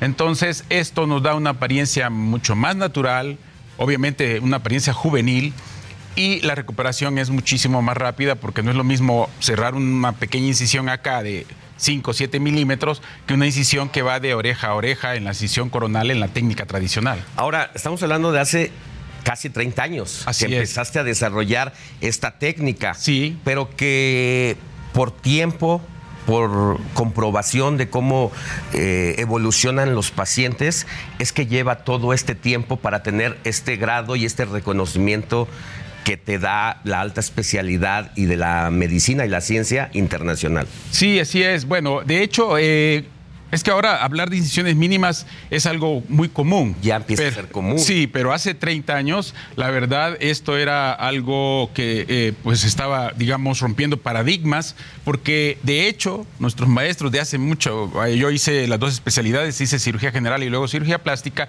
y nuestros maestros de cirugía general decían, grandes cirujanos, grandes incisiones todo lo contrario ahora, ¿no? Entonces, eh, el romper esos paradigmas no es, no, pues, es nada fácil. A ver, era decir prácticamente segura, seguramente incluso por colegas tuyos, de juzgarte y decirte que estabas loco. Sí. Que cómo te atrevías a plantear es, es esta idea de Sí. entrada. De hecho, mis, mis colegas de mi generación me decían, oye, ¿de cuál fumaste? Pásanos para estar igual. Me decían en aquella época, ¿no? Ahora creo que han de pensar totalmente diferente, porque de hecho el artículo que fue publicado recientemente, el 8 de julio de este año, 2022, eh, la, revista le dio el nivel de evidencia científica 2. El 1 es para metaanálisis, o sea, cuando se analizan 50, 80, 100 artículos, entonces el número 1 de evidencia científica es exclusivo para metaanálisis. El 2, 3, 4 y 5 ya es para artículos originales de este tipo. Entonces, la revista le dio el más alto nivel de evidencia científica precisamente por lo que tú estás comentando. El tiempo de seguimiento eh, lo- lo- los resultados a largo plazo, estamos hablando de más de 20 años, donde se comprueba que la técnica funciona perfectamente. Y que siguen jóvenes tus pacientes. Sí, así es. ¿Cuántos pacientes se revisan para lograr esto? Bueno, el artículo viene eh, que tiene eh, más de 700, 741 pacientes, pero en realidad son muchos más. Lo que sucede es que es muy difícil tener ese seguimiento. En mi caso, menos mal que sí lo tengo a más de 20 años, pero obviamente muchos pacientes cuando ya se ven bien, se sienten bien, obviamente ya no regresan a tomarse unas fotos postoperatorias, pero en mi caso sí lo pude documentar Entonces tengo videos, tengo fotos a largo plazo. Y en acuerdo con tus pacientes. Por supuesto, sí, así es. Así es. Entonces, México no tiene nada que pedirle al primer mundo en materia de, no, de cirugía. No, de hecho, eh, más bien, ellos han venido aquí a tomar cursos con un servidor eh, para aprender la técnica y ahora que ya está publicado con mucha más razón. Eh, es más, les comento aquí una premisa, estoy por publicar un nuevo artículo de una nueva técnica que diseñé en, respecto a cirugía de mama, o sea, cirugía de busto. Y estoy hablando de busto, eh, aumento, reducción, subir y reafirmar, sin incisiones. Que se escucha así como que fuera broma, pero, pero es real. Es real. Eh, yo ya llevo cierto tiempo, eh, entonces aquí es una combinación, como lo estoy comentando ya en el artículo que estoy, yo espero que los primeros meses del próximo año salga publicado, donde hay una combinación de ciencia, arte y tecnología para poder lograr este tipo de cosas, ¿no? Entonces, en cara ya logré reducir las incisiones, que es una, vaya, es un avance, bastante. considerable. Pero en el busto ni siquiera hago incisiones, es por a través de dos punciones donde se realiza todo esto. Pero bueno, eso será tema de otra próxima. Vienes a platicar con nosotros una vez que se publique si te parece, mi querido Perfecto. ¿Dónde se te puede encontrar? Bueno, yo estoy en Clínica Lo Más Altas. Eh, esto está en Avenida Paseo de la Reforma 2608, en el piso 9. Y los teléfonos son 55 5395 0244 55 5395 0244. ¿Y en redes sociales? En redes sociales estoy en Facebook, estoy en Instagram como DR Porfirio Castillo Campos. DR de doctor Porfirio Castillo Campos. Cualquier cosa, cualquier eh, arregladita, ahí te buscamos. Claro que sí, con mucho gusto. Pues gracias por estar con nosotros, doctor. hombre, y ven más seguido con nosotros para que hablemos de estos temas, porque ya veíamos los números, son sorprendentes en torno a que no importa ahora si eres hombre y tienes ganas de verte bien, sí. es válido y se ha naturalizado, y qué bueno, ¿no? Sí, de hecho, en los últimos, digamos, el último mes vinieron cuatro pacientes de extranjeros, digamos, dos de, de Perú y dos de Suiza a operarse acá con un servidor. Muchas gracias, doctor. Que tengas buen día. Muchas gracias por la invitación. Vamos a una pausa y volvemos con más. Heraldo Radio, con la H que sí suena y ahora también se escucha. ¿Quieres estar a la vanguardia en información? ¿Al pendiente de las mejores columnas y opiniones? Suscríbete a El Heraldo de México y descubre los grandes beneficios de ser nuestro lector. Entérate de las noticias más relevantes hasta la puerta de tu domicilio u oficina. WhatsApp 56200 1185 064 y suscripciones arroba elheraldodemexico.com. Contenido original y exclusivo. El Heraldo de México, el diario que piensa joven.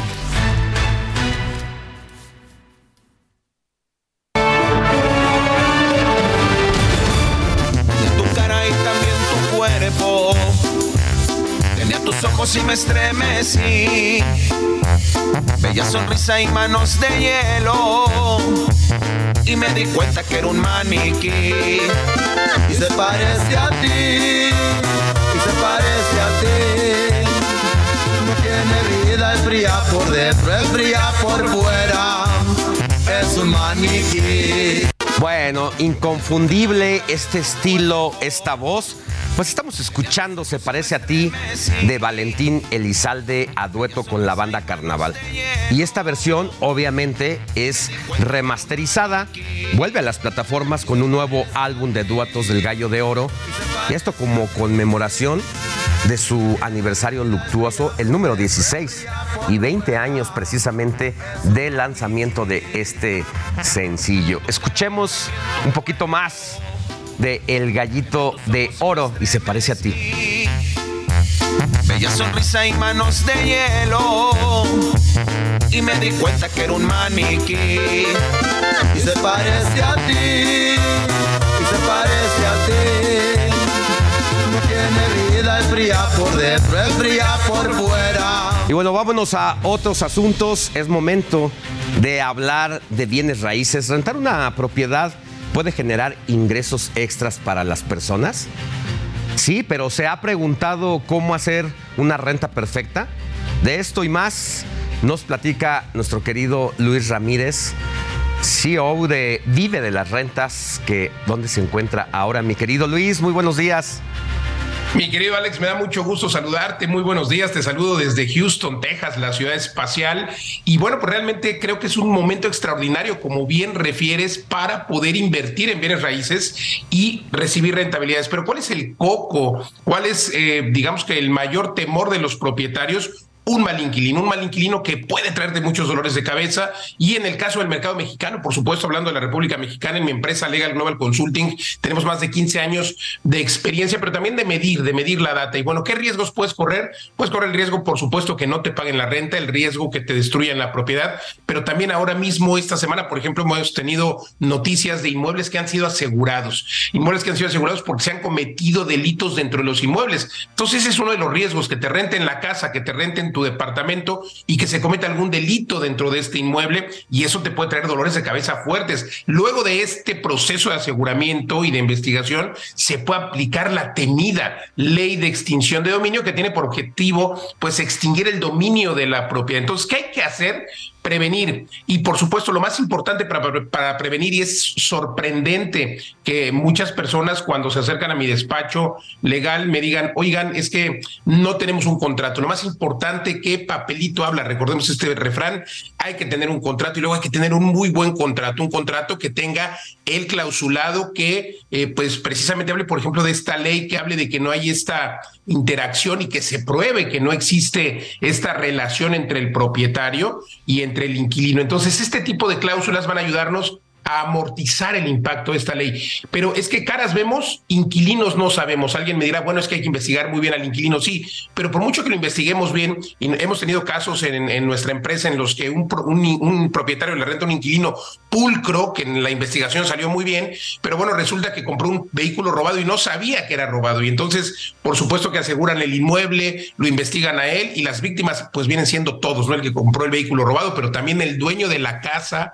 a quien le pueden asegurar el inmueble. Entonces, caras vemos, inquilinos no sabemos, por eso hay que tener una protección. Lo más importante es hacer una muy buena investigación, una investigación en la que se pueda verificar si tiene antecedentes legales, si tiene antecedentes penales, por supuesto, hacer una buena cláusula, eh, unas buenas cláusulas en el contrato, pero bueno, ¿dónde hacer estas investigaciones? En empresas como la mía, como Legal Global Consulting.com, la investigación está lista en cinco horas y también hay que modernizarlos, querido Alex, porque el mercado ha cambiado. Estamos en un mercado de rentas en el que estamos acostumbrados a pedir un fiador. Un fiador, ya nadie quiere ser fiador. Los fiadores también se compran o se suelen comprar. Hoy todavía hay anuncios en plataformas, en periódicos, ahora en Internet, donde el fiador se alquila para ser fiador. Entonces realmente el fiador ya no es la solución. Se suelen firmar pagarés, lo cual no es malo, pero ya tampoco es la solución porque cada vez menos personas, vamos, menos inquilinos quieren o pueden tener un fiador,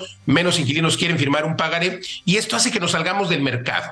¿No? Entonces hay que hacer un buen contrato. Por supuesto, hay otras formas y otras argucias legales que nosotros implementamos en las que antes de 30 días un inquilino puede o pagar o salirse. Tenemos una sentencia muy rápida. Entonces tenemos un producto que se llama protección jurídica de arrendamiento que es un contrato de prestación de servicios profesionales a futuro y, al presente, porque hacemos el contrato, hacemos la investigación y luego el propietario es quien cobra la renta, pero le ayudamos a verificar cada mes que se pague la renta sin costo extra y bueno, desde luego que eh, al momento de que el inquilino deje de pagar intervienen nuestros abogados.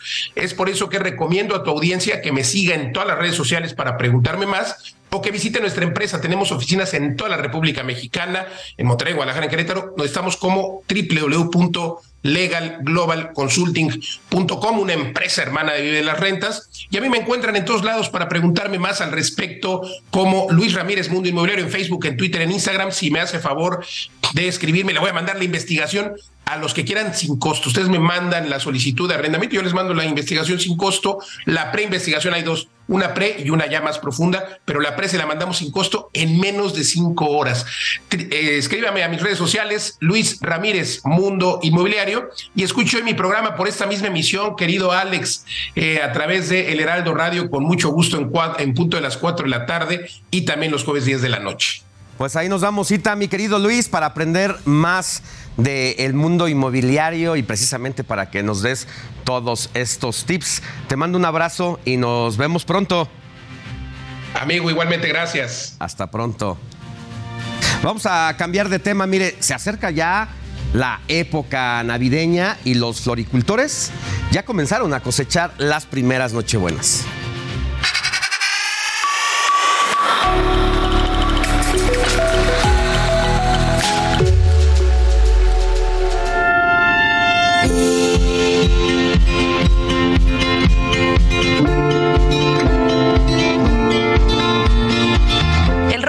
Más común, pero existen más de 100 variedades de ella. Sus tonalidades van desde el rojo, el amarillo y hasta el salmón. Hoy te contaremos todo sobre la Nochebuena, la flor que da color a la Navidad.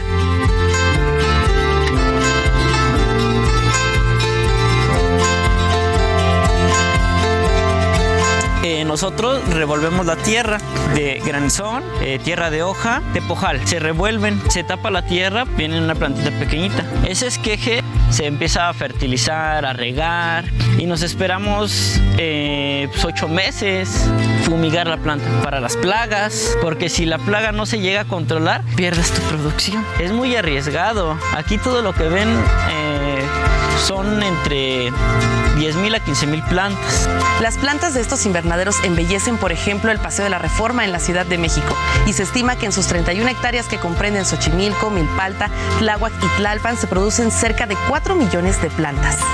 Sí llega a llevarse unas entre 2.000, 3.000, hasta toda. Desafortunadamente hay algunos problemas que han amenazado su producción, por ejemplo las bajas ventas en la pandemia. Medicamentos, hospitales y también la gente dejó de venir por el miedo, todavía tiene sus bajas. No, es que fue un gran golpe y es que es para todos. La mala disposición de aguas residuales, así como la falta de agua potable. Cuando se inunda, eh, pues muchos, muchos, muchos productores pierden ahora sí que su producción, o sea, es pérdida total. Eh, son causadas por la lluvia y por otra, drenaje, mandan el agua de colonias y llega aquí como por no inundar la ciudad o una colonia y prefieren inundar una zona chinampera. Pues antes nos llegaba el agua potable y ahora ya no. O sea que por la pipa puedes pagar mil pesos y antes te los ahorrabas. Podemos ayudar a los productores adornando nuestros espacios con estas flores en cualquiera de sus variedades. Freedom, Snowcap, Primer Red Glitter, Da Vinci, Marble Star, Salmón, solo por mencionar algunas. La que vemos ahora, Prestige, que es Ash Point, es Pink, ser como Santa Claus ahora. Eh, pues doy alegría a las familias. Eh, nos ayudan demasiado viniendo aquí. Nos valoran demasiado nuestro trabajo. Llevando esa planta, no sé, a su novia, a su mamá, con cualquier persona, eh, nos van a recomendar. El trabajo para producir la flor de Nochebuena comienza desde el mes de abril y así estar lista en la temporada de Sembrina para su comercialización. Este cultivo se ubica en el puesto número 3 dentro de los principales cultivos de nuestra capital. Esto es Hábitat del Heraldo Media Group.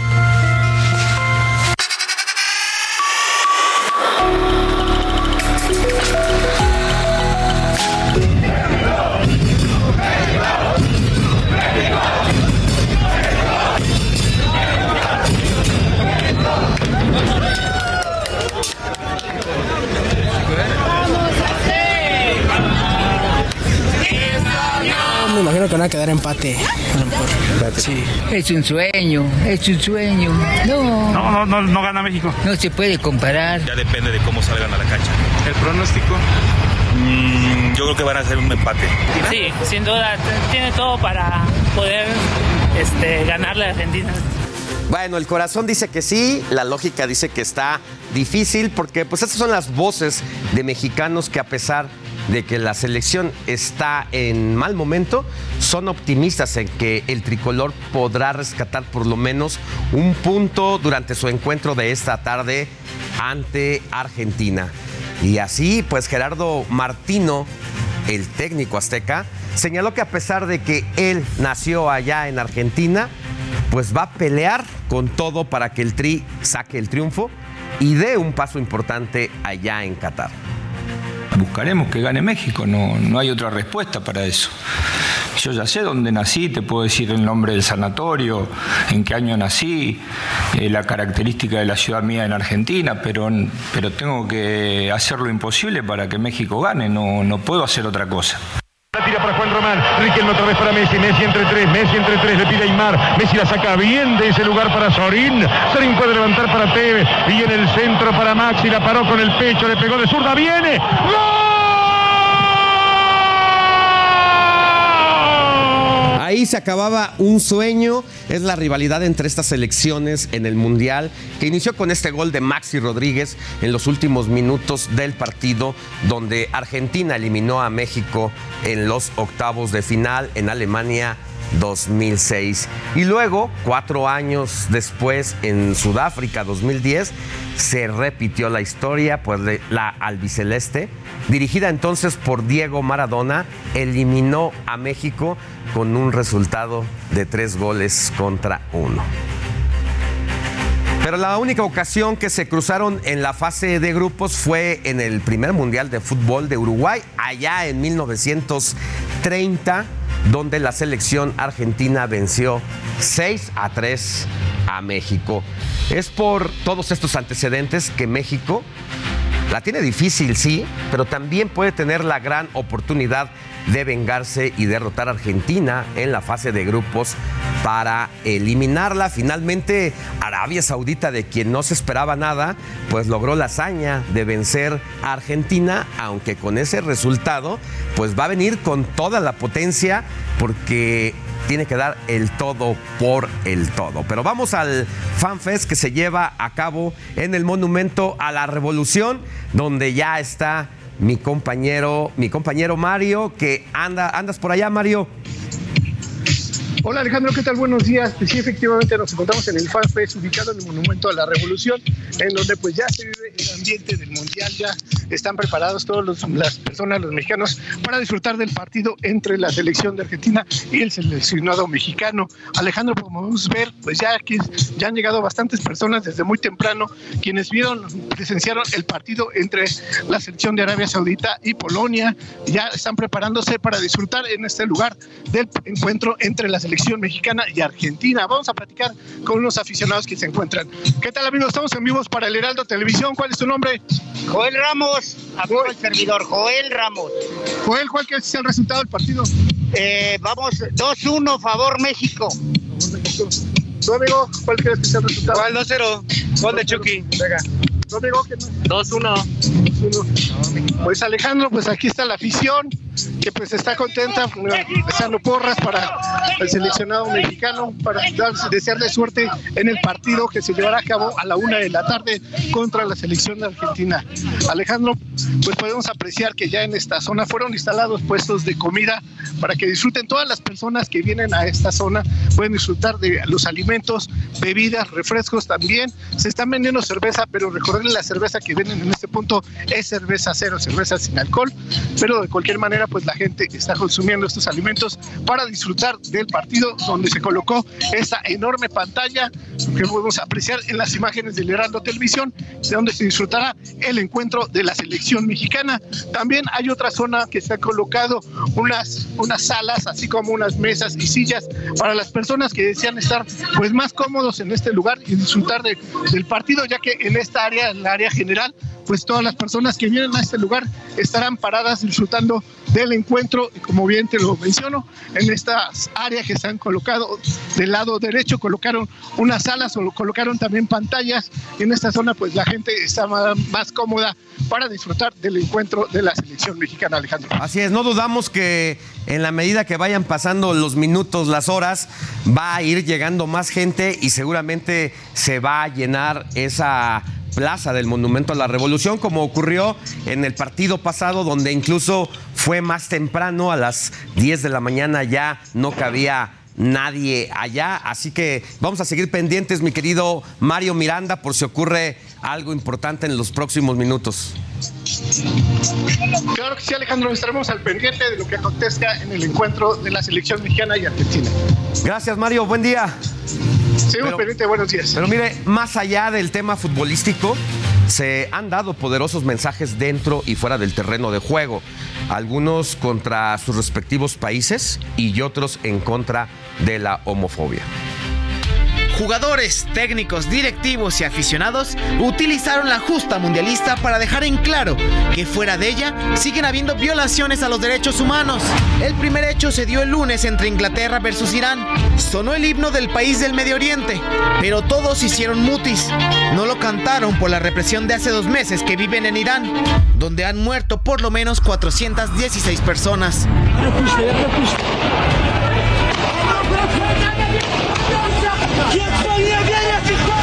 Ahí mismo, los ingleses se arrodillaron contra el racismo y discriminación, mientras que todos los jugadores de Alemania se cubrieron la cara con la mano derecha, como reclamo a las acciones de la FIFA. Y es que siete países europeos iban a usar un brazalete con la leyenda One Love y los colores del arco iris en contra de la homofobia. Sin embargo, el máximo organismo del fútbol los prohibió, pues según ellos ofende al país anfitrión. Pero en los entrenamientos, Estados Unidos modificó los colores de su escudo por los del arco iris. Así, quedó demostrado que el fútbol es más que un deporte, donde un fuerte mensaje no cambia las violaciones a derechos humanos, pero sí evidencia las problemáticas que ocurren fuera del terreno de juego. Iván Márquez, Heraldo Media Group. Bueno, definitivamente en cada justa deportiva como esta, más allá de lo que se haga, es decir, en este caso el fútbol, siempre hay un contexto internacional de acuerdo a la época, la coyuntura, las circunstancias de cada país y para hablar precisamente sobre las protestas en la justa mundialista, saludo vía Zoom a la doctora Marta Ochman, internacionalista e investigadora del Tecnológico de Monterrey. Doctora, muy buenos días, gracias por estar con nosotros. Buenos días, es un gusto. ¿Cómo ha visto en, esta, en estos días que va de mundial estas protestas, lo que se ha visibilizado? ¿De qué, ¿De qué nos sirve como sociedad, como comunidad internacional? Yo creo que mm, es un fenómeno muy, muy positivo, independientemente de que FIFA no ha permitido el uso de brazaletes. El, eh, em, la- el mismo entorno y la cobertura, tanto de- del Mundial como de estos temas, han visibilizado la protesta y ha permitido eh, discutir incluso algunos temas que yo creo que, que no hubieran salido, eh, que no es solamente la cuestión de los derechos de la comunidad LGBT o en general los derechos humanos, sino también, por ejemplo, lo que fue eh, la condición en los cuales trabajaron eh, los migrantes en la construcción de, de los estadios, de las instalaciones para, para este mundial, lo cual visibiliza también, por ejemplo, eh, el trabajo pues prácticamente en, en condiciones de esclavitud moderna, temas que, mm, eh, que gracias al deporte han tenido una cobertura que pues francamente, o sea, digamos, no que no la tenga, ¿no? Pero que llega a público muy, muy amplio y no siempre políticamente activado. Y yo creo que mm, que esa historia, ¿no? Como de, la relación entre el deporte, la política y particularmente derechos humanos, pues es una historia antigua. Recordemos que las Olimpiadas, por ejemplo, en el 32, en Berlín, eh, cuando Hitler... eh, no quería saludar eh, a los deportistas medallistas como por ejemplo Jesse Owen eh, por ser eh, afroamericano o por ejemplo y ahí me, me parece interesante el boicot a Sudáfrica en los años 60 de hecho en el año 63 FIFA sí excluyó a Sudáfrica de todas las competencias internacionales por lo que mm, lo que es apartheid no entonces yo creo que eh, independientemente de que puedo entender que FIFA está en una posición delicada porque pues se puede aprovechar una gesta deportiva para protestas quizá,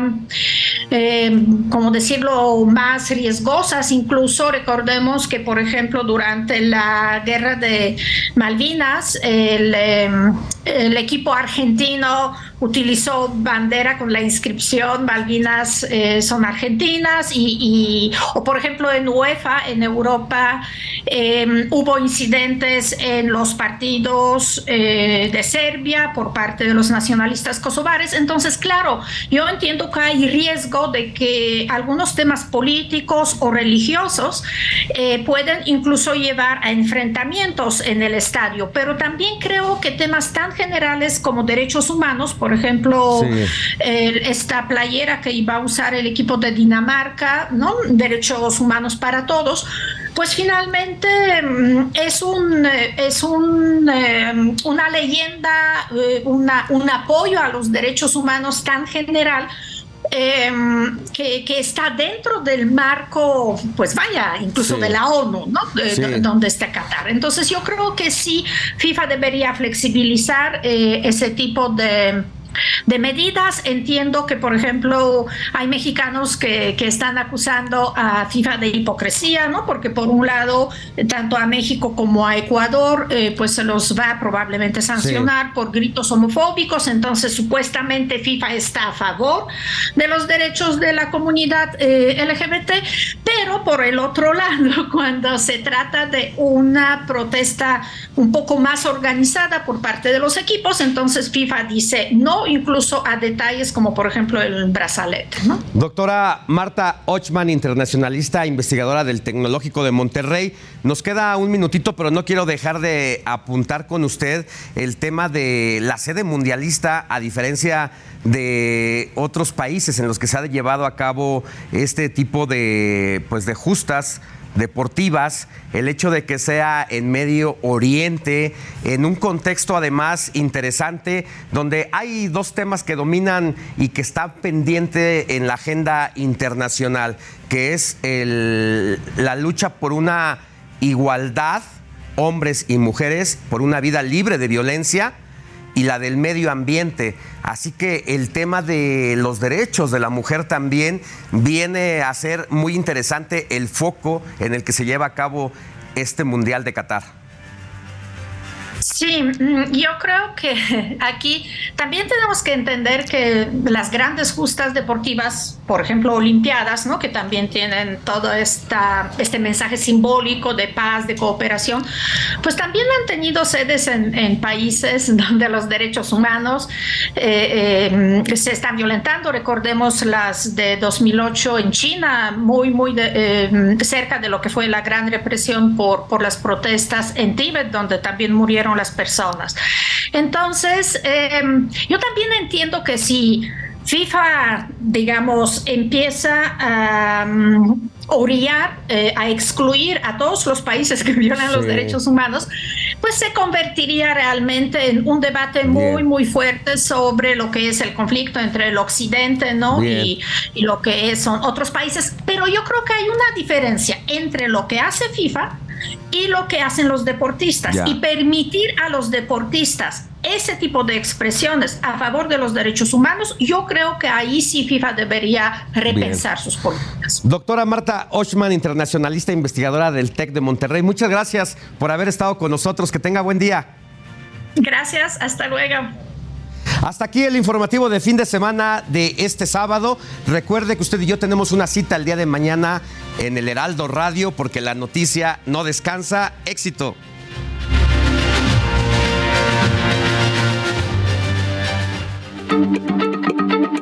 Heraldo Radio, la H se lee, se comparte, se ve y ahora también se escucha.